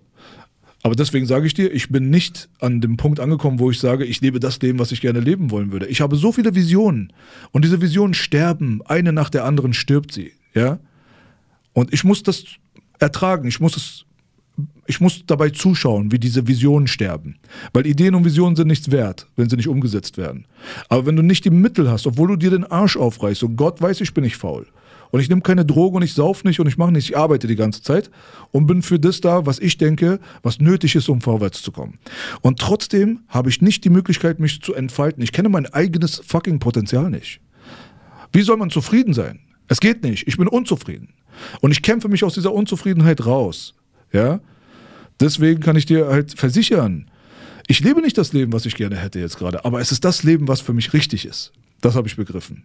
Das sind die Erfahrungen, die ich anscheinend brauche. Das sind die Erfahrungen, die meine Seele braucht. Aber es gibt vielleicht auch gar nicht dieses Ziel. Also selbst wenn du das jetzt den ganzen Tag tun würdest, was du gerne tust, würde ich das dann auch möglicherweise nach, weiß ich nicht, drei Jahren langweilen und du würdest gerne wieder was anderes machen. Also kann es sein, dass man auch immer, also das, also man immer, also eine Unzufriedenheit halt einfach hat, weil das ist ja so dieses Kindliche, wenn ich das eine Spielzeug habe, möchte ich gerne das andere haben. Lass es uns rausbekommen. Sehr gerne. Wir werden sehen. Wir werden sehen. Weil ich habe mich selbst nicht abgeschrieben. Die anderen haben das, aber ich nicht. Und deswegen bin ich jetzt gerade hier da, wo ich bin. Weil normalerweise sollte ich vor zehn Jahren schon hier raus sein. Locker. Ich habe 98 angefangen und mich kennen die Leute seit 2004. Und jetzt seit zwei Jahren reden die Leute über mich. Ich sollte hier gar nicht sein. Schon längst hätte man aufgegeben in meinen Schuhen. Es gibt nicht viele Leute, die das durchgezogen hätten, bin ich hundertprozentig sicher. Das hat mir diese Eier gegeben. Weißt du so? Wo ich gesagt habe, hey, wisst ihr was, in meinen Schuhen seid ihr nicht gelaufen, ich bin aber da drinnen gelaufen und ich bin dort hingekommen, wo ich bin, mit meinen kaputten Schuhen. Keiner hat von euch die Nike-Schuhe mir gesponsert. Ich bin mit meinen kaputten Schuhen hierher gekommen. Und ich habe mir das selbst alles aufgebaut. Deswegen erwarte nicht von mir, dass ich dein Narrativ reproduziere, dass ich abgeschrieben werden sollte. Nein, tut mir leid. Ihr werdet mich hier nicht los. Ja, gekommen, um zu bleiben. Stehst du morgens schon mit so einer Wut dann auf? dass du äh, sagst, also ist doch scheiße, dass ich das eine hier machen muss, um das andere, was ich gerne machen würde, zu tun. Also ist das dann auch, also Nein. ist das. Nein. Ich habe eine Mission, ich bin on a mission. Also so, da ist keine Zeit dafür, sich selbst zu bemitleiden oder immer wütend zu sein oder so. Warum? Ich sehe doch, dass es vorwärts geht und jeder Schritt nach vorne ist ein Schritt, den ich dankbar entgegennehme. Weil ich hatte Zeiten, wo ich stehen geblieben bin und wo die Schritte rückwärts gingen. Ich weiß, wie das sich anfühlt. Jetzt gerade laufe ich vorwärts. Ich sitze hier gerade bei Jens Lehrich. Ich sitze beim Fair Talk. Ich sitze in meinem Podcast. Ich habe die Möglichkeit, MC Boogies Album jetzt gerade rauszubringen. Erste Videos draußen. Die Leute feiern. Es gibt immer ein Kombi-Kombi. Geil. Ja, ich habe selber meinen eigenen Kram, den werde ich jetzt auch rausbringen. Ist das größte Problem, ehrlich gesagt, meine eigene Musik an den Mann zu bringen. Das ist das, was mich am meisten stört, weil viele Narrative bleiben ja jetzt nicht mehr übrig. Der Antisemit ist vom Tisch. Ist vorbei, sorry. Ja. Der Verschwörungstheoretiker löst sich immer mehr und mehr auf. Je mehr ich in Talks wie diesen sitze und in anderen Talks sehen sie, ah, so ganz so dämlich kann der Typ vielleicht doch nicht sein. Was gibt's dann noch? Attila Hildmann Connection. Haben wir uns von gelöst damals, noch bevor er zum Nazi-Befürworter wurde. Weiß ich jetzt auch nicht. Ist auch nicht mehr sehr viel übrig. Was bleibt also übrig? Er ist nicht gut genug als Musiker. Das werden sie erzählen. Das ist das Einzige, was sie noch haben als, als Karte. Und sie werden sie versuchen auszuspielen. Und wenn ich das auch noch geschafft habe zu konkern, ja, dann ist es einfach zu Ende. Und dann wird das Kartenhaus zusammenbrechen. Und deswegen, ich bin on a mission. Ich bin, stehe morgens auf und bin on a mission. Wenn ich morgens aufstehen würde und ich hätte keinen Drive, weil ich, wie wir am Anfang gesprochen haben, einen Job machen müsste zum Beispiel, der mir gar nicht zusagt, wie in einem Kiosk zu arbeiten, dann würde ich, dann wäre ich frustriert, verbittert, sauer, diese ganzen Geschichten. Hatte ich auch schon. Das heißt, der Gegenwind ist schon auch dazu da, dich, also nach dem Motto, euch zeige ich's. Ist definitiv ein Aspekt, aber nicht der Hauptaspekt. Der Hauptaspekt ist einfach nur aufbauen und sich selbst verwirklichen. Ich will mein eigenes Potenzial kennenlernen. Und ich glaube, da ist viel mehr drin, als die Leute wissen. Das ist mein Hauptdrive. Ja. Lass uns doch mal über das Thema Meinung sprechen, weil mhm. ich das gerade so wichtig finde und weil es in dieser Gesellschaft fast nicht mehr möglich ist, seine Meinung zu sagen. Also ich habe das auch immer wieder hier, dass also Menschen, die ich kenne aus der Nachbarschaft kommen und also in einem Flüsterton sprechen und sagen irgendwie, Mensch, das ist ja mutig, was du da machst. Und dann sage ich immer, nö, das finde ich jetzt gar nicht so besonders mutig. Ich gebe einfach nur Menschen ein Forum, die so im Mainstream nicht vorkommen, obwohl ich eigentlich finde, sie müssten dort vorkommen, weil ich bin gelernter Journalist. Ich habe das vor 30 Jahren gelernt und man hat mir beigebracht, mit allen Menschen zu sprechen. Ja, und also ähm, dann sagt, dann heißt es immer wieder, na ja, aber ich würde ja durch die Leute, die ich einlade, auch schon meine Meinung zeigen. Und sage ich mal, ja, das stimmt schon, aber ist doch super für den Gast, weil ich lade grundsätzlich alle hier ein. Wie gesagt, ich habe das auch schon im Vorgespräch gesagt. Ich habe auch schon äh, Christian Drosten viermal eingeladen. Er kommt nur nicht. Und das ist genau der Punkt. Und dann heißt es immer, na ja, er kommt nicht ähm, weil du halt ja auch den und den und den und den eingeladen hast. Dann sagen wir, das ist doch Quatsch. Also nur, also auch eine Maybrit Illner hat ja eine Meinung und Markus Lanz hat auch eine Meinung. Er sagt sie nur nicht und dadurch gilt er oder sie dann als neutral. Also das heißt, der Gast will eigentlich angelogen werden. Bei mir weißt du, woran du bist. Wenn du hierher kommst, dann weißt du, wie ich denke, wie ich ticke. Dann weißt du, wie ich zur Corona-Krise stehe, ähm, dass ich die Verhältnismäßigkeit in Frage stelle. Ja. Aber wie also, ups, hier fällt das Glas schon um. Es ist halb leer und nicht halb voll gerade. ähm, wo, wo ist uns das verloren gegangen? Also, dass wir nicht mehr sagen, dass wir anfangen zu flüstern. Also wir beide jetzt nicht, aber viele um uns herum. War das jemals anders? Ja, Wann? vor Corona Findest du? schon. Also da war es so, dass wenn man zum Beispiel jetzt über 9-11 gesprochen hat, dann hieß es ja, das ist ein Spinner oder so, aber man konnte drüber sprechen. Seit Corona ist für mich, also me- mein, mein eigenes äh, Weltbild ist da noch mal mehr durchgerüttelt worden. Also es war schon klar vorher, dass es Themen gibt, die nicht gewünscht sind. Aber man konnte drüber sprechen und wurde dann eher so als Spinner dargestellt. Jetzt ist man tatsächlich plötzlich Staatsfeind fast. Ja. Aber meinst du nicht, dass man diese Meinungsdaumenschraube einfach nur enger angezogen hat seit Corona? Bist du wirklich der Meinung, dass sie vorher nicht da war? Ich muss gerade, Spock, was sagst du? Also du bist ja auch viel so in alternativen Medien unterwegs gewesen. Das ist doch eine Verschwörungstheorie. Ja, guck mal, ist doch schön, wenn wir wenigstens eine pro Sendung produzieren, oder? Genau. Naja, also, also das, naja, die, die, also die Frage ist, also äh, Belasch fragte gerade, ob die Daumenschraube, wie hast du es gesagt, ob, das, ob, das, ob, die, ob die jetzt gerade die Meinungsdaumenschraube stärker angezogen wurde. Definitiv. Ähm, und ob das nicht davor auch schon so war. Und ich finde, nein, Ja. davor war es nicht so krass. Doch, ich, äh, finde, ich finde das auch schon. Ähm, das kommt darauf an, wo man hingeguckt hat. Und äh, man kann ja immer nur da hingucken, was, was man sehen kann. Vieles wurde nicht gezeigt, aber wenn man, ich meine, wie alt sind die, die Vorträge von Mausfeld, wie alt sind die Bücher von Chomsky, das ist jetzt keine neue Sache. Das ist schon lange beschrieben. dafür, ne? aber du hast dafür nicht deinen Job verloren. Ich schon? Ähm, du, naja. Ähm, Okay. Doch, Gott, das gab es auch schon. Ähm, mir ist neulich wieder was aufgefallen. Ich habe das noch nicht zu Ende recherchiert und da keine Meinung zu, aber mir ist irgendwie eingefallen, wie lange ist das her, dass Eva Hermann irgendwie ein Buch geschrieben hat und plötzlich rechtsradikal war und vom NDR gefeuert wurde? Stimmt. Das ist schon ein paar Tage her, Ja. glaube ich. Ähm, Aber, aber es waren dann tatsächlich speziell jetzt Journalisten oder zum Beispiel mit Daniele Ganser, ein, ein Historiker und äh, Friedensforscher. Aber jetzt, hier ist es ja tatsächlich mittlerweile so, dass es jedem droht, der ähm, sagt, er war auf einer Querdenken-Demo oder er hat irgendwie, ähm, keine Ahnung, sich ein Video von Wolfgang Wodak angeguckt. Da ist ja sofort Distanz und man muss darum fürchten, nicht mehr dazu zu gehören. Und im schlimmsten Fall fliegt man auch dafür raus. Bestätige ich. Hundertprozentig. Aber wie gesagt, ich finde, es ist einfach nur schlimmer geworden. Aber nicht, dass es vorher nicht existiert hat. auch Das Xavier, geht nicht. Wie lange ist das her, dass irgendwie. Aber es sind auch alles neue Sachen. Also, wenn ich Ja. mal überlege, wann ich das erste Mal gecancelt wurde, das ist 2007 gewesen. Das ist schon ein bisschen her. Und 2007 ist erzähl auch uns, erst. was Ja, das- das- erzähl das doch mich jetzt mal, auch was du da angestellt hast. Ich habe über äh, äh, den, äh, ich habe über 911 geredet, über den 11. September in der Öffentlichkeit Oh. und habe da mich auch als Aktivist dann quasi exposed, weil ich auch äh, DVDs mit Loose Change und so weiter gratis verteilt habe in Zusammenarbeit mit einem Antikriegscafé in der Rochstraße am Alexanderplatz. Schöne Grüße auf jeden Fall auch nochmal. Yeah. Eine alte Linke, echte Linke, nicht die Affen von der Antifa, die 20 Jahre alt sind und denken, die machen Faxen mit 50 Leute auf zwei irgendwie ältere Leute, die mit ihren Kindern spazieren gehen, weil sie auf Corona-Demos waren. Ja? In Springerstiefeln. Ja, weißt du, so die meine ich nicht. Meine die richtigen, die alten. Und ähm, das ist halt eine Sache gewesen, da war sofort der Kasten zu. Und 2008 kam dann der illegale Angriff äh, auf den Gazastreifen durch die israelische Armee. Da habe ich mich auch in der Öffentlichkeit gerade gemacht für. Und spätestens da waren alle Telefonnummern weg. Also man ist einfach nicht ans Telefon gegangen. Da wollte keiner mehr mein Album rausbringen. Leute waren vorher noch begeistert. Leute, die mein erstes Album drei Jahre vorher rausgebracht haben, waren immer noch in derselben Position und hatten mir zugesichert, dass sie mein zweites Album rausbringen werden und haben sich nicht mehr zurückgemeldet. Ähm, ich habe keine Medienaufmerksamkeit mehr genießen können, von keinerlei Richtung. Und habe halt ganz schnell gemerkt, wie die Stimmung sich verändert hat. Und da kamen dann auch schon die ersten Verschwörungstheoretiker-Keulen. Also ich wurde mit dem Begriff und mit dem Canceling vor ungefähr 15 Jahren konfrontiert.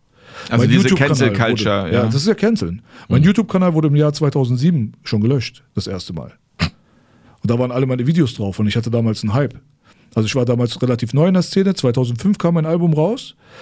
Ein Jahr später liefen 250 Leute mit meinen T-Shirts am Cotti rum. Die haben wir einfach verteilt. Der Hype war real.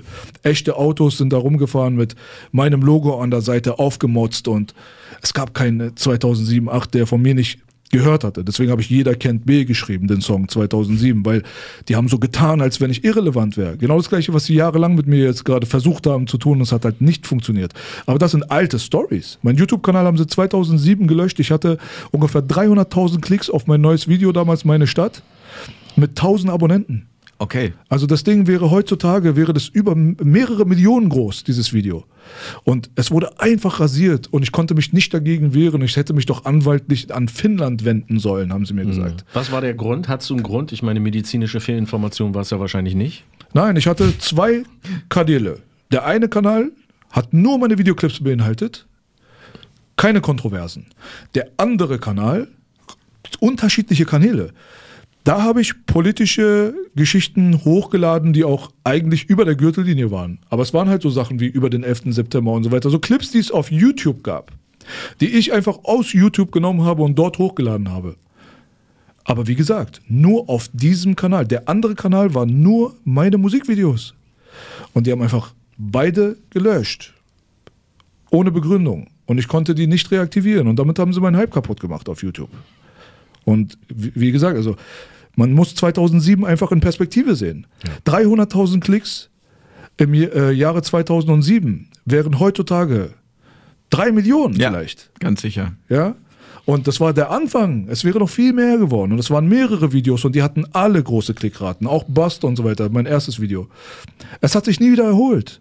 Es ist ein Schaden, der entstanden ist, für den ich nie eine Entschädigung in irgendeiner Art und Weise bekommen habe. Nicht mal eine Begründung. Nichts. Einfach weg und deal with it. Und da habe ich das erste Mal gemerkt, ah, okay, alles klar.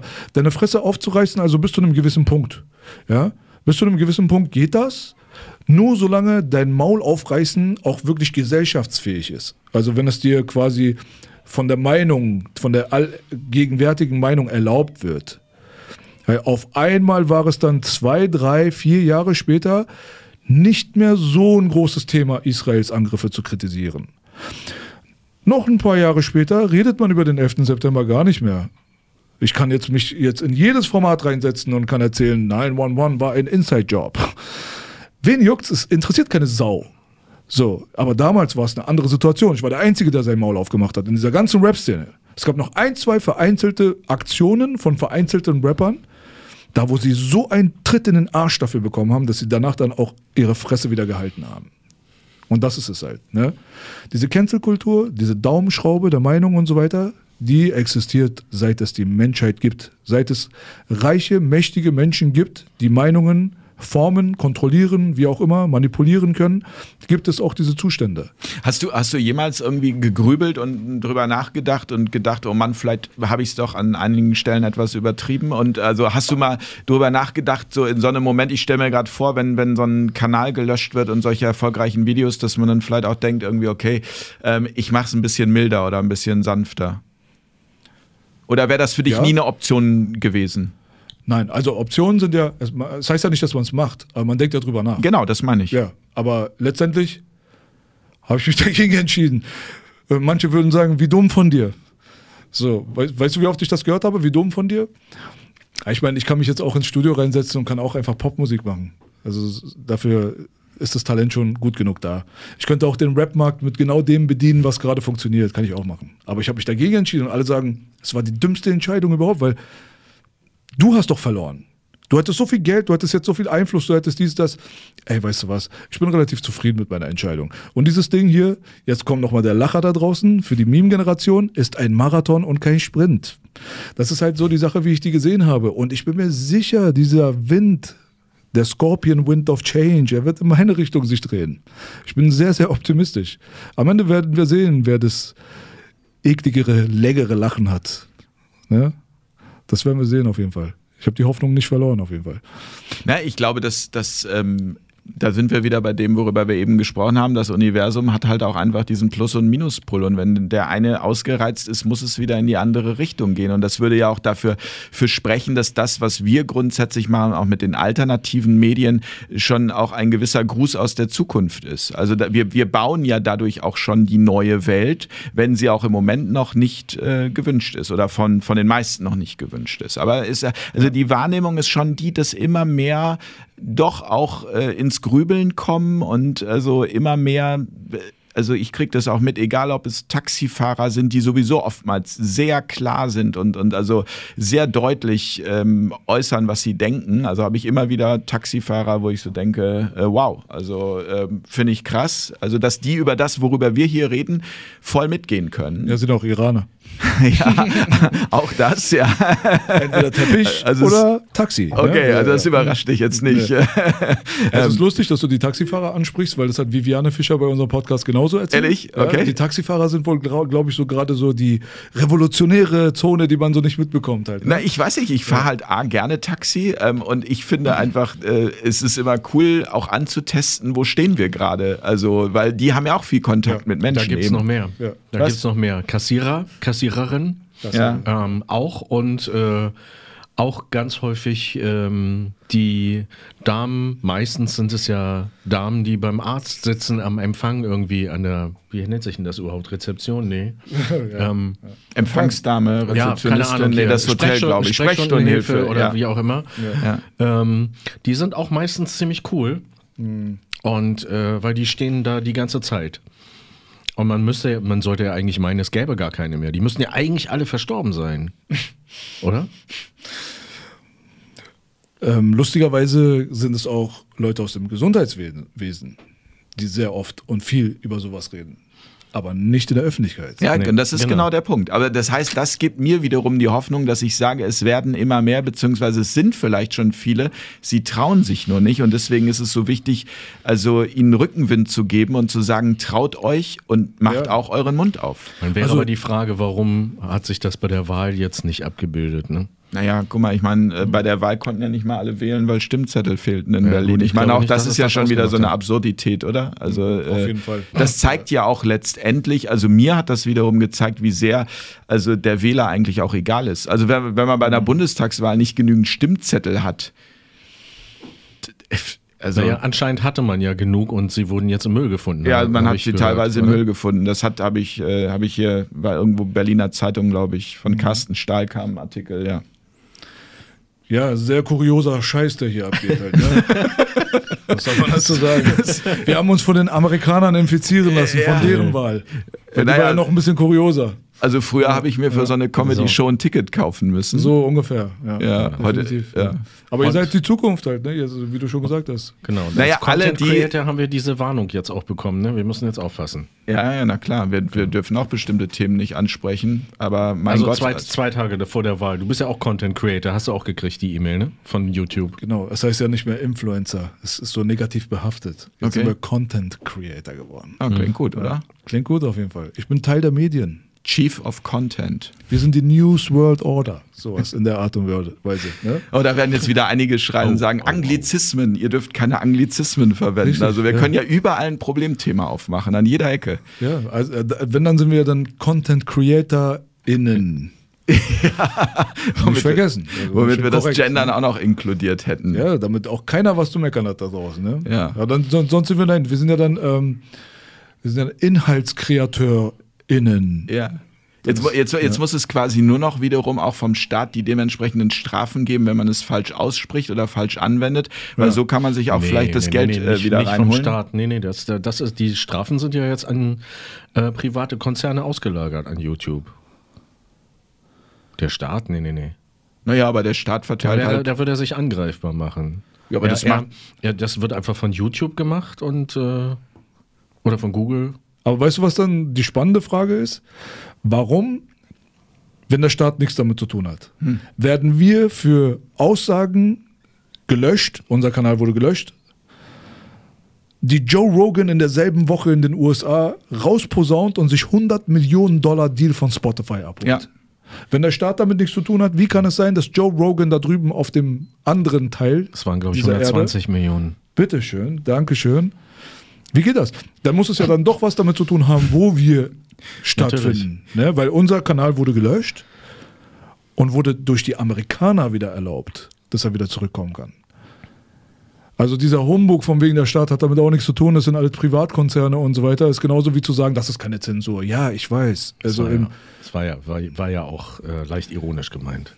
war nicht an dich gerichtet. Nee, nee. Ich meine nur die Leute da draußen, die das halt irgendwie nicht so richtig in Perspektive setzen können. Nee, und die, da höre ich dann auch immer wieder, wieso, ihr dürft doch alles sagen. Also ihr dürft doch alles sagen. Nee, wir dürfen ja nicht alles sagen, weil wenn wir alles sagen, dann haben wir halt irgendwie äh, zwei, drei Strikes und dann ist der Kanal weg. Und der Kanal bedeutet dann ja in dem Sinne auch, dass man einfach äh, fünf Jahre oder zehn Jahre Arbeit mit einem Schnips einfach gelöscht wird. So ungefähr. Und mal ähm, auch, ähm, wenn man sich das mal so betrachtet, okay, gut, schöne Perspektive von wegen Privatkonzerne und du hast ja die AGBs, hast du bestätigt und dementsprechend musst du auch innerhalb der Community Guidelines agieren und so weiter. Ey, danke für diese ganzen Informationen. Äh, Das wusste ich auch vorher schon. Es geht nicht darum. Es geht einfach nur darum, klar ist es jetzt per Definition, wenn du dich jetzt klugscheißerisch dahinstellen willst, ist es ein Privatkonzern und dann ist es keine Zensur. Sollte geschenkt sein. Aber im Großen und Ganzen geht es einfach nur darum, was sind die Organe, die die mainstreamige Meinung der Allgemeinheit am meisten formen? Wo, wer hat den meisten Einfluss auf Meinungen? Willst du mir jetzt echt erzählen, Angela Merkel macht mehr Meinungen als Google?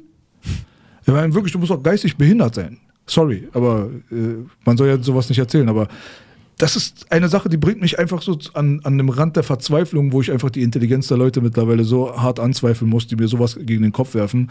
Es geht doch nur darum, wer wirklich Einfluss hat. Wer hat Einfluss? Wer bildet die Meinungen?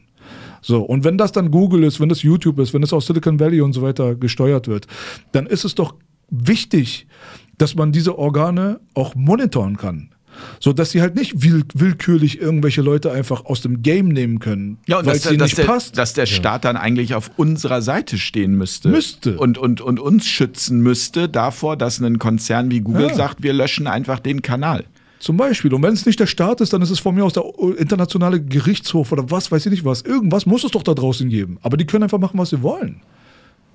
So, jetzt werde ich schon wieder äh, komisch beäugt von der Seite, weil ich jetzt schon wieder den Orange Man hier mit reinbringe. Aber warum Alter, ist Donald Trump auf Twitter gebannt und die Taliban macht Werbung gleichzeitig auf demselben Scheißportal, wo sie eine Pressekonferenz dann abhalten können? Jeder kann irgendwie sagen, was er will. Nein, das ist nicht die Wahrheit, das ist nicht die Realität. Klar, Jens Lehrich, Belasch, Spock, wir können alle sagen, was wir wollen. Der Teil von der Story, der fehlt, ist, was sind die Konsequenzen? Genau. Darum geht es. Und die Konsequenzen sind, dass man teilweise komplett aus der Wirtschaftlichkeit Genau, rausgeschnitten man, man, man bekommt die Existenzgrundlage entzogen. Weg, tschüss. Und das kann es ja nicht sein. Wenn du wirklich für Freiheit bist, wenn du wirklich für Presserecht, Meinungsfreiheit und diese ganzen Geschichten wirklich einstehen willst, dann sollte das schon uneingeschränkt sein und nicht nur für die Leute, wo du denkst, sie haben es verdient, äh, Meinungsfreiheit besitzen zu dürfen hier in diesem Land. Das ist Schwachsinn. Das ist genauso wie bei der Corona-Geschichte, wo es dann heißt, hör auf die Experten. Nein, dein Satz, wenn ich ihn übersetzen darf, ist, hör auf meine Experten. Die musst du erstmal validiert haben. Vor allem, vor allem Entschuldigung, diese Experten. Also da sind wir wieder beim Comedy-Thema. Ich habe gestern irgendwas gelesen von äh, Christian Drosten, den wir übrigens auch mehrfach eingeladen haben in diese Sendung, ähm, der auch leider bisher ähm, keine Zeit für uns hatte. Und das hast du jetzt schon viermal oder dreimal gesagt. Ja, damit ja. du hast auch verdeutlicht, Christian. Ja, jederzeit. Ich, Äh, nein, und ich meine das wirklich ehrlich. Also ich meine das, äh, also das ist auch so, dass ich sagen würde, ähm, ich fände es wirklich spannend, den mal zu fragen. Zum Beispiel würde ich ihn auch gerne fragen, wie er darauf kommt, wenn er sagt, dass ähm, die äh, Bildungsquote in Dänemark höher ist, weil dort auch die Impfquote höher ist. Also so in der Art hat er es ausgedrückt, nach dem Motto, ähm, die Leute wären wohl gebildeter dort. Ähm, also er hat es in seinem Podcast den genauen äh, Wortlaut kenne ich nicht, aber das war auf jeden Fall die Überschrift in der Welt. Dann denke ich so, woher nehmen diese Wissenschaftler, auf die ja im Moment alle hören und äh, weshalb wir hier Lockdowns haben, Masken tragen müssen, ähm, immer mehr Impfungen kommen, ähm, woher nehmen die das, das als Wissenschaft zu verkaufen, ähm, ohne dass man dafür ja irgendeine Datengrundlage hätte. Also wie will man das erheben? Das ist ja tatsächlich Schwurbelei. Also ist- Entschuldigung. Ja, definitiv. Das ist, also das äh, ist nun mal Schwurbelei. Schwurbelei heißt ja nichts anderes als Geschwafel. Und wenn es jemanden gibt, der da draußen schwafelt, dann ist es Mr. Lauter, Lauterbach. Und wa was genau qualifiziert Mr. Lauterbach oder Mr. Spahn dazu, ein Experte zu sein? Und Dr. Wolfgang Wodak ist es nicht? Oder Bachti? Genau, das ist, und das, Das- ist, das ist genau die Frage, über die wir uns unterhalten müssen. Ja. Aber Aber, sie wollen ja nicht. Also sie wollen ja nicht kommen. Sie wollen sich nicht mit dir unterhalten. Wir können uns drüber unterhalten. Ja, aber da sind wir wieder bei der Macht der Konzerne. Es ist halt einfach, in dem Fall ist es nicht Google, sondern in dem Fall sind es, würde ich jetzt mal behaupten, oh, Verschwörungstheorie, Pharmakonzerne, die da auch ein gewaltiges Wörtchen mitsprechen. Richtig. Da bin ich voll und ganz bei dir. Deswegen, wir sind definitiv bei der Daumenschraube, der Meinungsdaumenschraube, sind wir schon langsam so am Knochen angekommen, finde ich. Ja. Und äh, das kann irgendwie wirklich besorgniserregende ähm, Gedankenzüge fördern. Auf der anderen Seite kann man auch die Hoffnung haben, dass es halt irgendwann mal einfach too much ist und dadurch dann der Kessel dann überläuft und wir dann neu anfangen können. Aber dieser Neuanfang wird, ähm, denke ich mal, von vielen Leuten beäugt und viele Leute werden ihren Anspruch auf den Neuanfang erheben. Und da kommen wir dann schon wieder zur nächsten Gefahr.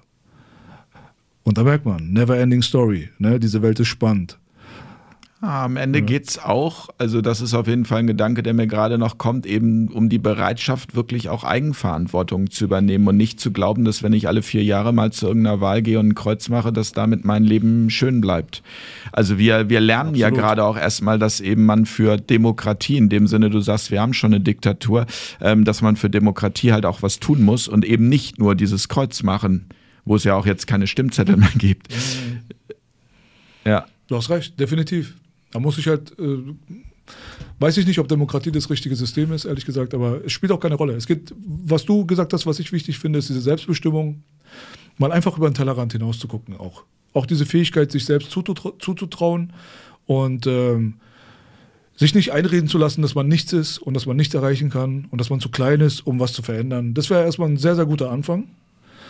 Und der Rest könnte von alleine kommen. Ja, um die Dinge zu tun, die man gerne tut, um dann möglicherweise auch nicht mehr so viel Angst vorm Tod zu haben, um dann möglicherweise auch nicht mehr sich erzählen zu lassen, hier gibt's ein Killer-Virus, weil man dann sagen würde, ja, mein Gott, das Leben ist tödlich. Ein Freund von mir sagt immer, ähm, vier von vier Menschen müssen sterben. Das so. hätte er gerne mal als Bildzeitungsschlagzeile. Und wenn man sich das bewusst macht, dass es jederzeit passieren kann, wodurch auch immer, ja, ähm, ich meine, da muss man nur mal in die Statistiken reingehen und dann sieht man, woran die Leute alles sterben. Es ist total verrückt.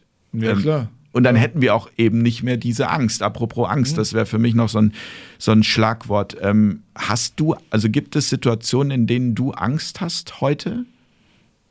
Weil die, also die Gesellschaft um mich herum ist extrem ängstlich.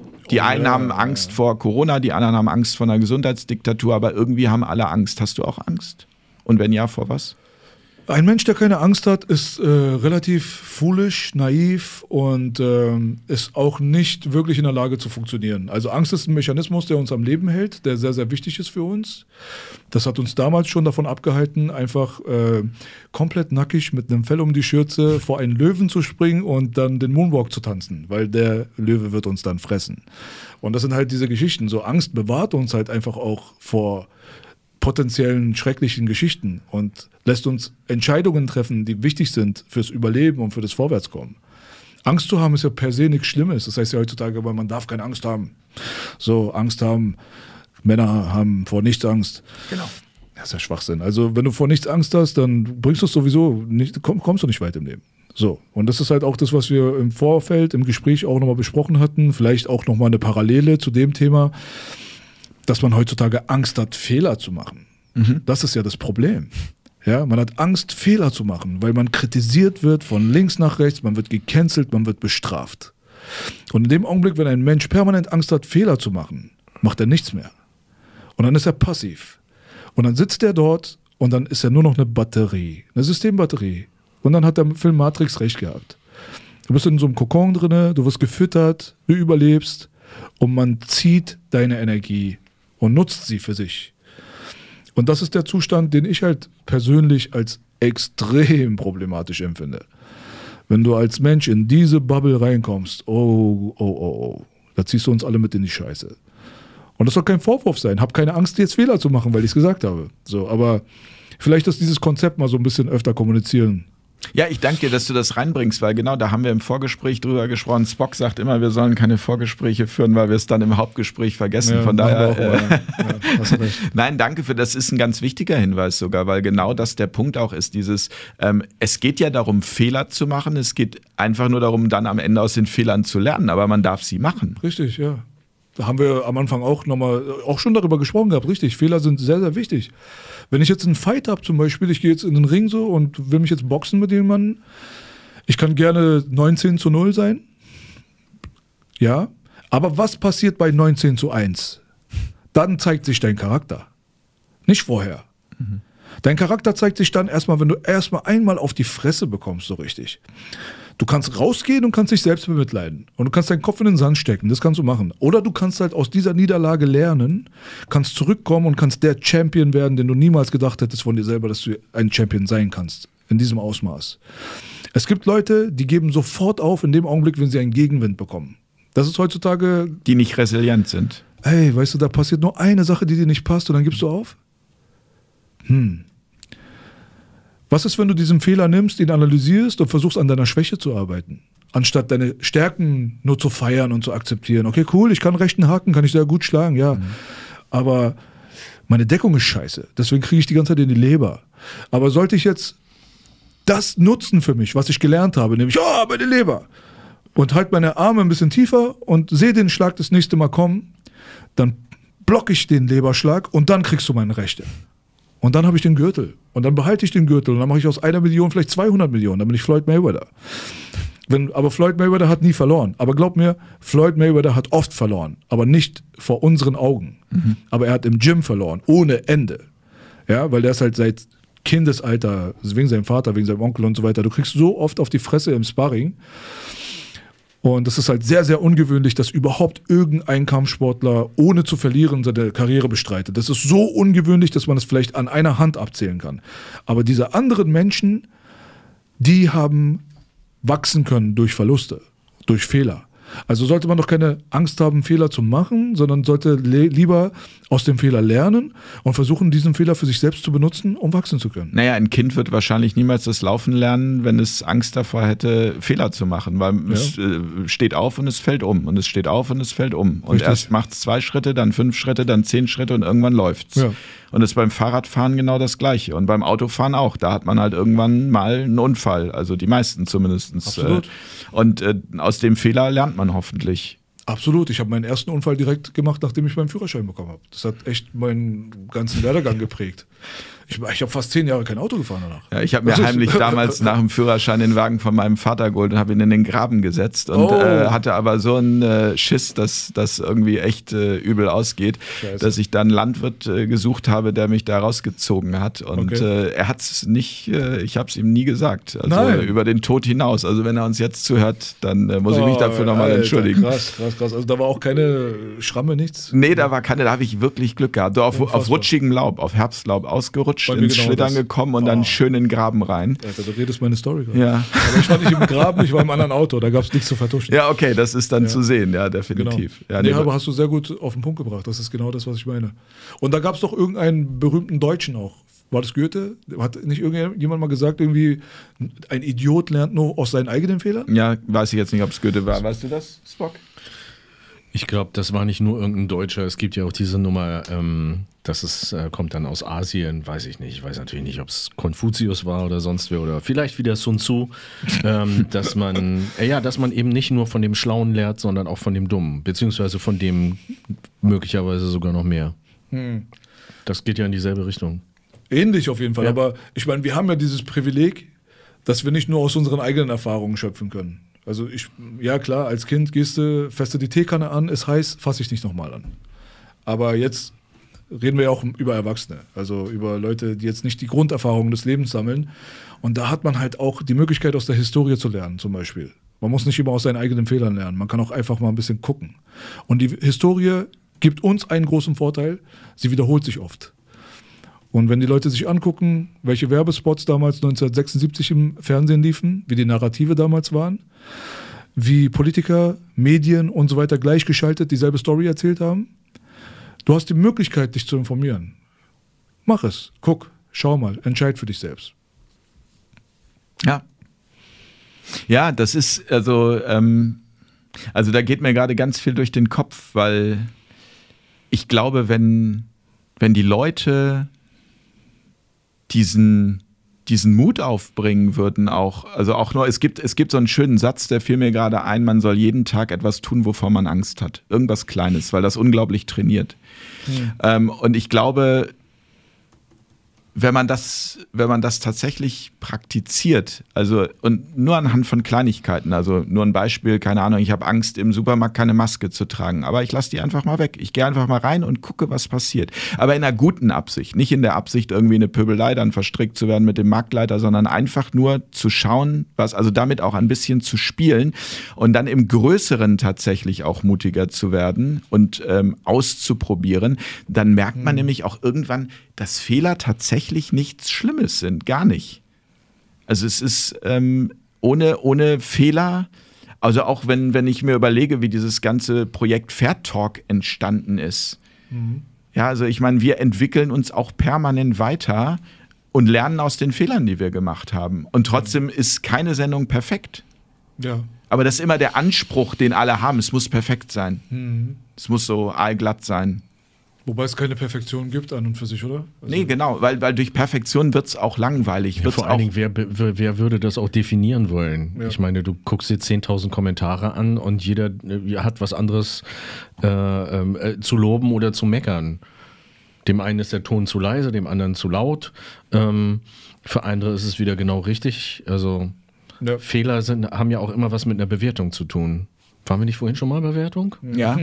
Ja, ist ja auch ein großes Thema. Also durch Bewertungen entsteht ja auch viel Leid. Ja, also Fehler vielleicht nicht zu wiederholen, wenn sie wirklich ganz eindeutig Schaden bringen für dich selbst oder für die Umgebung. Das wäre doch vielleicht der richtige Ansatz. Ja. Fehler, dass man sagt, Fehler machen ist pauschal nichts Schlechtes, definitiv. Heißt aber nicht, dass man die ganze Zeit Fehler machen soll und schon gar nicht dieselben. Nein, überhaupt nicht. Also, aber, mit, aber von der Mentalität her zu sagen, wie viele Leute haben Angst davor, sich nicht selbstständig zu machen, weil sie denken, das könnte in die Hose gehen. In Amerika ja, genau. ist es so, du musst erst ja. dreimal pleite gegangen sein, bevor du als Selbstständiger überhaupt äh, äh ernst genommen wirst. Also das meine ich eher. Ja, richtig, Dieses, wenn man das Gefühl hat, sagt, ich mache jetzt einen Kaffee auf, einen Kaffee aufzumachen und zu gucken, wie man das äh, organisiert bekommt. Mhm. Also du bist der Meinung, dass die Leute heutzutage zu scheu und zu verängstigt sind? Ist mein Gefühl. Ja. Also ich. Äh, Aber ist das mehr in Deutschland oder ist es ein globales Phänomen? Wo beobachtest du das jetzt gerade? In akut? Deutschland. In Deutschland, ja. Ich beobachte es vor allem in, auch in äh, meiner Umgebung, auch gerade jetzt in der Corona-Krise, wo wirklich viele so auch im Bekanntenkreis dabei sind, ähm, die einfach also mit der Situation insoweit überfordert sind, weil sie halt vielleicht jetzt gerade irgendwie ihren Job nicht mehr weitermachen können, weil es dann plötzlich in dem Job eine Impfpflicht gibt und sie halt äh, sagen, da machen sie nicht mit, aber dann so darüber hinaus zu gehen und zu sagen, okay, was sagt mir das? Also mein Job, der mir eh nicht so viel Spaß gemacht hat, sagt mir jetzt, hier ist diese Pflicht und da, die mache ich nicht mit. Und dann aber zu gucken, was ist das, was ich mal gerne ausprobieren würde, was ich gerne machen würde. Und darüber hinaus einfach den Mut zu fassen, das auch umzusetzen. Mhm ja, ähm, natürlich, da sind wir so schnell wieder beim Geld. Und ich verstehe das auch, dass das umso schwieriger wird, wenn man Familie hat, wenn man Kinder hat, wenn man also seine, ja, wenn man sein Leben irgendwie bezahlt bekommen muss. Aber auch das ist eine Erfahrung, die ich gemacht habe. Da kann ich wieder nur für mich sprechen. In dem Moment, wo man etwas von Herzen will, tun sich Wege auf. Und es, es kommen plötzlich Dinge, mit denen man nicht gerechnet hätte, im Positiven. Hm. Da würden jetzt wieder viele sagen, ah, esoterische Spinnerei. Ich kann nur sagen, ich erlebe das seit ungefähr zehn das Jahren. Das sind aber eigentlich immer nur die, die es nicht ausprobiert haben. Genau, und das, genau das ist der Punkt. Wir haben da ja auch schon häufiger ja. drüber gesprochen, Spock. Es sind immer die, die es nicht ausprobiert so? haben. Ja. Es ist auch absurd. Die Frage ist halt immer, wie soll man jemandem was erklären, der das nicht kennt? Du kommst ja gar nicht an. Das ist immer dieses große Problem, auch dass ich denke, wir äh, bewegen uns ja immer in einer Blase, weil, weil wir tragen die Eulen immer nach Athen. Aber ähm, Sparta erreichen wir irgendwie nicht. Mhm. Das ist irgendwie schade. Aber dieses zum Beispiel, ja, dieses selbstständig zu werden, ist auch etwas, wo man, äh, also das ist ja auch so in unserer Gesellschaft, selbstständig ist unsicher. Also ich sehe das eher so, dass der feste Das ist ja schon Job, wieder eine Wertung. Ja, genau. Aber das ist ja das, was, also nochmal, das ist meine Blase, in der ich mich bewege. Wir alle bewegen uns ja in irgendwelchen Blasen. Alleine dieser Stadtteil, in dem wir hier sind, ist eine eigene Blase, so wie auch Kreuzberg eine Blase ist und Berlin Mitte eine Blase. Und äh, ich weiß nicht, da wo du wohnst, Ja. da Richtung äh, Blankenese raus, ist auch irgendwie wieder eine Blase. Ja? Oh, jetzt bin ich wieder hier der Oberbonze. Das gibt wieder Kommentare. Ich habe gesagt, Richtung Blankenese raus. Ja, das ist egal. Das, An einer das, nee, zwölfspurigen Straße. Ja, da, dafür muss man hier wieder genau hinhören. Dafür muss man genau Ja. hinhören irgendwie. Ja. Aber das ist auch un, äh, im Moment nicht das äh, Mittel der Wahl, viel oft. Ja, und, und da ist es schon so, dass äh, der feste Job das Gute ist und die Selbstständigkeit ist eher das U, das soll man sich irgendwie äh, lieber überlegen. Dabei ist, Ein bedrohlicher ein bisschen. Genau. Ja. da, da, dabei liegt darin eigentlich die, also das trainiert die Flexibilität. Ja, also ist auch ein bisschen schade, dass die Selbstständigkeit äh, im Gegensatz zu einem festen Job nicht so wirklich als diese Safety Zone betrachtet wird. Und man hat auch öfters mal das Gefühl, als wenn es auch nicht die Safety Zone ist, bis man einen bestimmten finanziellen Faktor erreicht hat, den man pro Jahr wirklich einspielt. Dann geht's dir gut.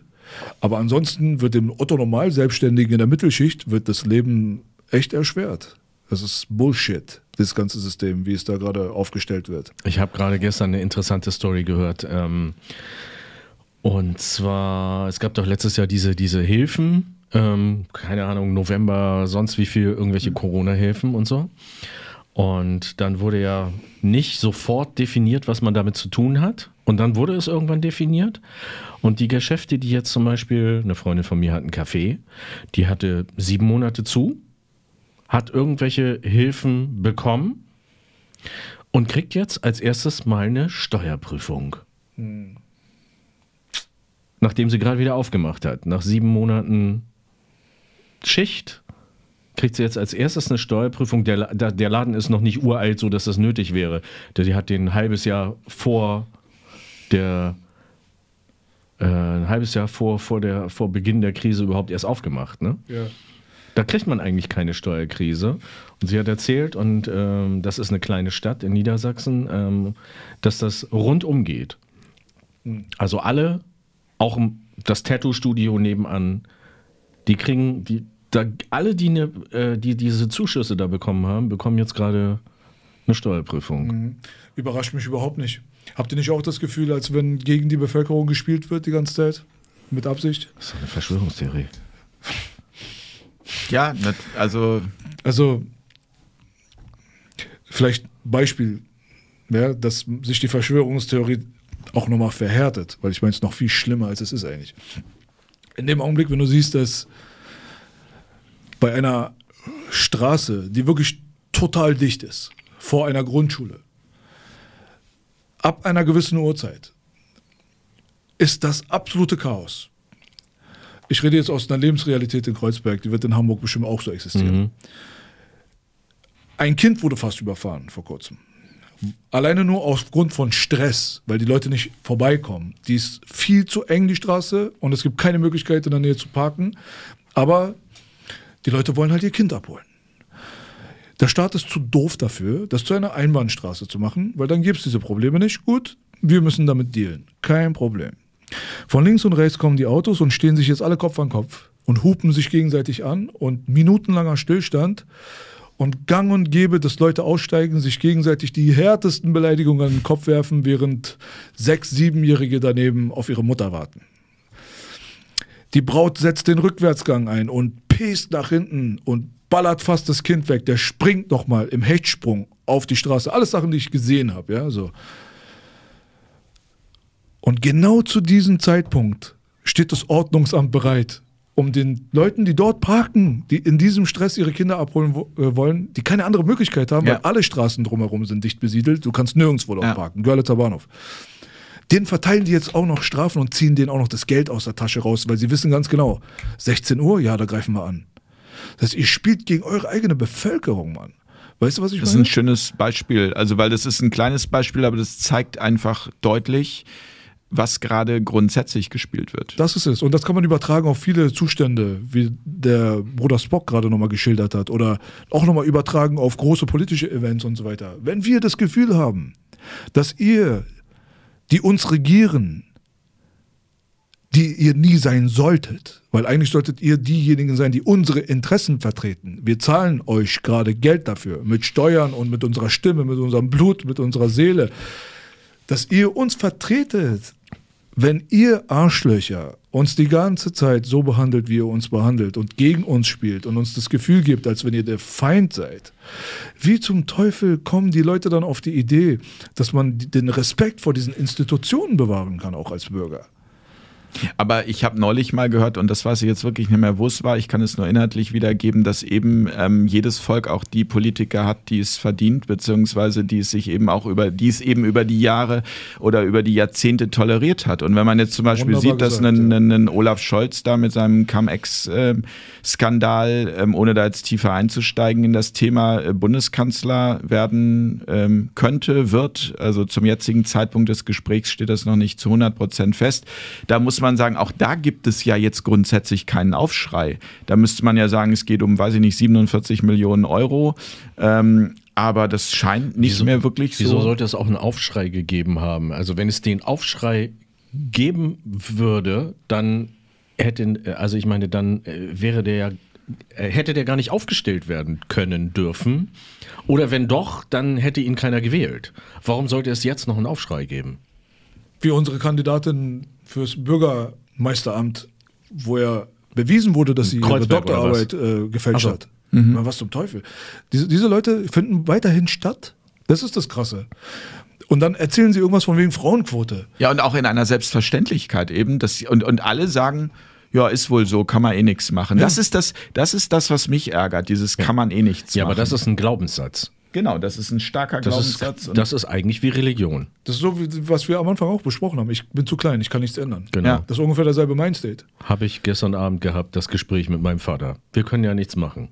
Stimmt. Der glaubt nicht. das einfach. Ja, wenn du glaubst, dann ist einfach, so. wenn man wenn man jetzt ja. 100 Leute in einem Raum hat und einer sagt irgendwie, ähm, also ihr dürft jetzt nicht mehr raus. Ja, okay. Na gut, na, dann, ja, wir dürfen ja nicht mehr raus. Äh, würde sich das jemand gefallen lassen? Also normal ja nicht.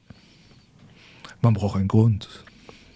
Also insofern ist das ein Glaubenssatz. Hm. Das ist eine ganz gut durchdachte, funktionierende manipulative Taktik, um einfach an den Emotionen der Menschen rumzudoktern, um sie dazu zu bekommen, Sachen zu tun, die sie im Normalfall niemals machen würden. Da kommt dann sowas wie Kollektivschuld dann mit ins Spiel und so weiter. Die Story mit den Omas, man kennt's. ja. ja. Aber, aber das ist genau das da sind. Und da sind wir wieder bei der Vogelperspektive. In dem Augenblick, wo wir in die Vogelperspektive gehen, braucht es das wahrscheinlich eben für diesen Wandel, weil vorher war eben auch ganz viel ähm, im Argen. Wir haben es nur nicht so mitbekommen. Richtig. Absolut.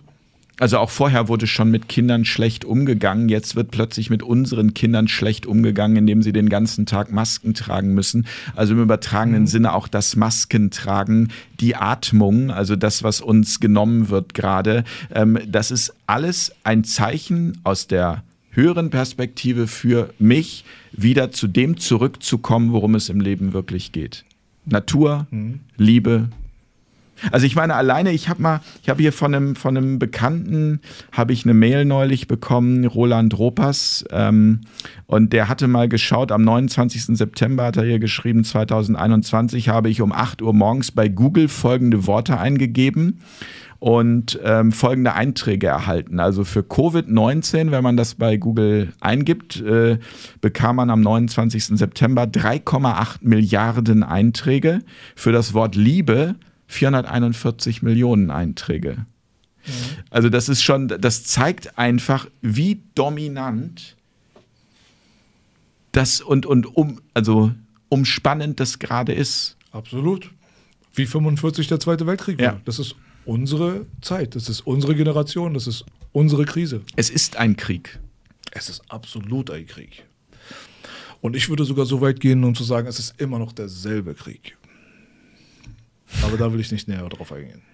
Ich wollte gerade sagen, ich glaube, da müssen wir nochmal zwei Stunden hinten dranhängen. Wahrscheinlich. Ja. Ja, ja spannend. Also. Ähm aber dann haben wir gleich den nächsten Termin. Dann kommt der Mann einfach nochmal wieder. Ja, gerne. Dann wird wieder fett geschwurbelt hier, ja? ja. wir drehen an der Schwurbelkurbel hier. Ja. Aber zum, ja. ich hätte, ich hätte, Belasch, zum Abschluss noch eine Frage. Mhm. Ähm, wenn eine Fußballweltmeisterschaft ist und ähm, zum Beispiel jetzt das deutsche Team schlecht spielt, und ich bin kein Fußballfan, bitte nicht falsch verstehen, dann gibt es aber trotzdem irgendwie drei, kannst du bestätigen, Spock, dann gibt es 83 Millionen, die vom Fernseher sitzen und wüssten, wie es besser geht als Trainer. Ähm, wir haben jetzt irgendwie gesagt, was gerade mit den Politikern nicht stimmt und das, was nicht stimmt, mhm. das, ähm, das merk, merken, glaube ich, sehr, sehr viele gerade. Auch an so Kleinigkeiten wie das neulich Merkel und Laschet zusammen Espresso trinken waren und ein Wasser und kein Trinkgeld gegeben haben. Also einfach so eine Kleinigkeit, wo man sagt, das macht man einfach nicht. Trinkgeld ist genauso wie, wie, wie Pünktlichkeit. Also es gibt einfach so Dinge im Leben, die das, und schon gar nicht, wenn man in dieser Position ist. Ja, das zeigt einfach die Qualität dieses politischen Personals, also die menschliche Qualität. Aber dennoch mal die Frage. Wie sich totzulachen bei einer Flutkatastrophe, meinst du sowas in Sowas in der Richtung, okay. genau, ja. ja. Verstanden. Ähm, es gibt von Rio Reiser diesen schönen schönen Song, wenn ich König von Deutschland wäre. Äh, mhm. Wenn du König von Deutschland wärst, was würdest du sofort verändern? Ich würde eine Atombombe auf Nordkorea werfen. Nein, also ich habe echt überhaupt gar keine Ambitionen, irgendwie irgendeine Art von König oder von Politiker zu sein, weil mir diese ganzen Konzepte einfach zuwider sind. Und äh, dementsprechend würde ich es auch selber gar nicht äh, machen. Ich würde dieses Amt auch gar nicht bestreiten wollen. Ich bin auch gar nicht qualifiziert dafür. Ich würde gerne Leute sehen, die qualifiziert sind. Deswegen, was ich vorhin meinte mit der Frauenquote, was interessiert es mich? Ja, ob die Titten hat oder er Eier. Er soll seinen Job gut machen. Oder sie, in dem Fall. Wenn es in dem Fall halt das Geschlecht ist, dann urteilen wir über die Qualifikation. Wir, äh, also es geht nicht um das Geschlecht, sondern es geht einfach nur darum, wer kann den besten Job machen. Aber wir können ja nicht sagen, wir nehmen jetzt pauschal keine Frauen. Das können wir nicht machen, das ist ja Schwachsinn. Das war ja, ja in vielen, vielen Kulturen über eine gewisse Zeit war es gang und gäbe, dass man Frauen schlechter im wirtschaftlichen Sinne behandelt hat als Männer. Ist ein Fakt. So. Auf der anderen Seite, wenn man sagt, das ist Bullshit, weil aufgrund des Geschlechts sollte niemand beurteilt werden, was seine fachliche Qualifikation angeht. Dann können wir auch nicht aufgrund des Geschlechtes Vorteile verteilen. Wir können auch nicht sagen, weil du jetzt eine Frau bist oder weil du ein Mann bist oder schwul bist oder eine Transe oder keine Ahnung was, kriegst du jetzt den Job. Es geht nur darum, ist dieser Mensch einfach die beste Option, die wir haben für diese Position, unabhängig von diesem ganzen Firlefanz, den ihr uns da die ganze Zeit versucht anzudrehen, der nichts mit der Realität zu tun hat. Deswegen, ich persönlich bin nicht geeignet für so eine Position des politischen Amtes oder um zu regieren oder keine Ahnung was und dementsprechend würde ich es auch nicht machen. Ich bin einfach nicht dafür gebaut. Ich würde die falschen Entscheidungen treffen. Ich würde wahrscheinlich vollkommen emotional handeln und äh, wenn's, wenn ich mal morgens früh aufwache und habe einen schlechten Tag, dann leiden auf einmal 120 Leute darunter und im schlimmsten Fall drücke ich einen roten Knopf und die Welt geht unter. Deswegen, ich habe da drinnen nichts zu suchen. Aber du würdest Trinkgeld geben. Ich würde 100 Trinkgeld geben und zwar 10% amerikanisch. Ich danke dir ganz herzlich. Ich danke dir für die Einladung. Cool. Und an dieser Stelle Geil. auch nochmal Respekt auf jeden Fall an euch für das, was ihr hier aufgebaut habt. Und hättest du nicht Lust, auch mal zu uns zu kommen? Ja, Jens? gerne, na klar. Ja? ja, logisch. Weil wir haben ja auch, Sehr wissen gern. vielleicht nicht alle Leute da draußen auch ein ganz gut funktionierendes YouTube-Format. Ja, das verlinken wir auf jeden Fall unter diesem. Äh Könnt ihr sehr gerne machen, aber wir würden dich halt sehr gerne auch als Gast dort ja, haben. Sehr also, gerne. Wenn du mal irgendwie Zeit hast, ja, klar. Ähm, bin ich herzlich dabei. eingeladen. Dankeschön. Cool. Spock, ich danke dir. Ja. Und ich gerne. danke euch. Danke euch. Vielen Dank euch allen. Ne? Tschüss. Wir sind raus. Tschüss. Bum, bum.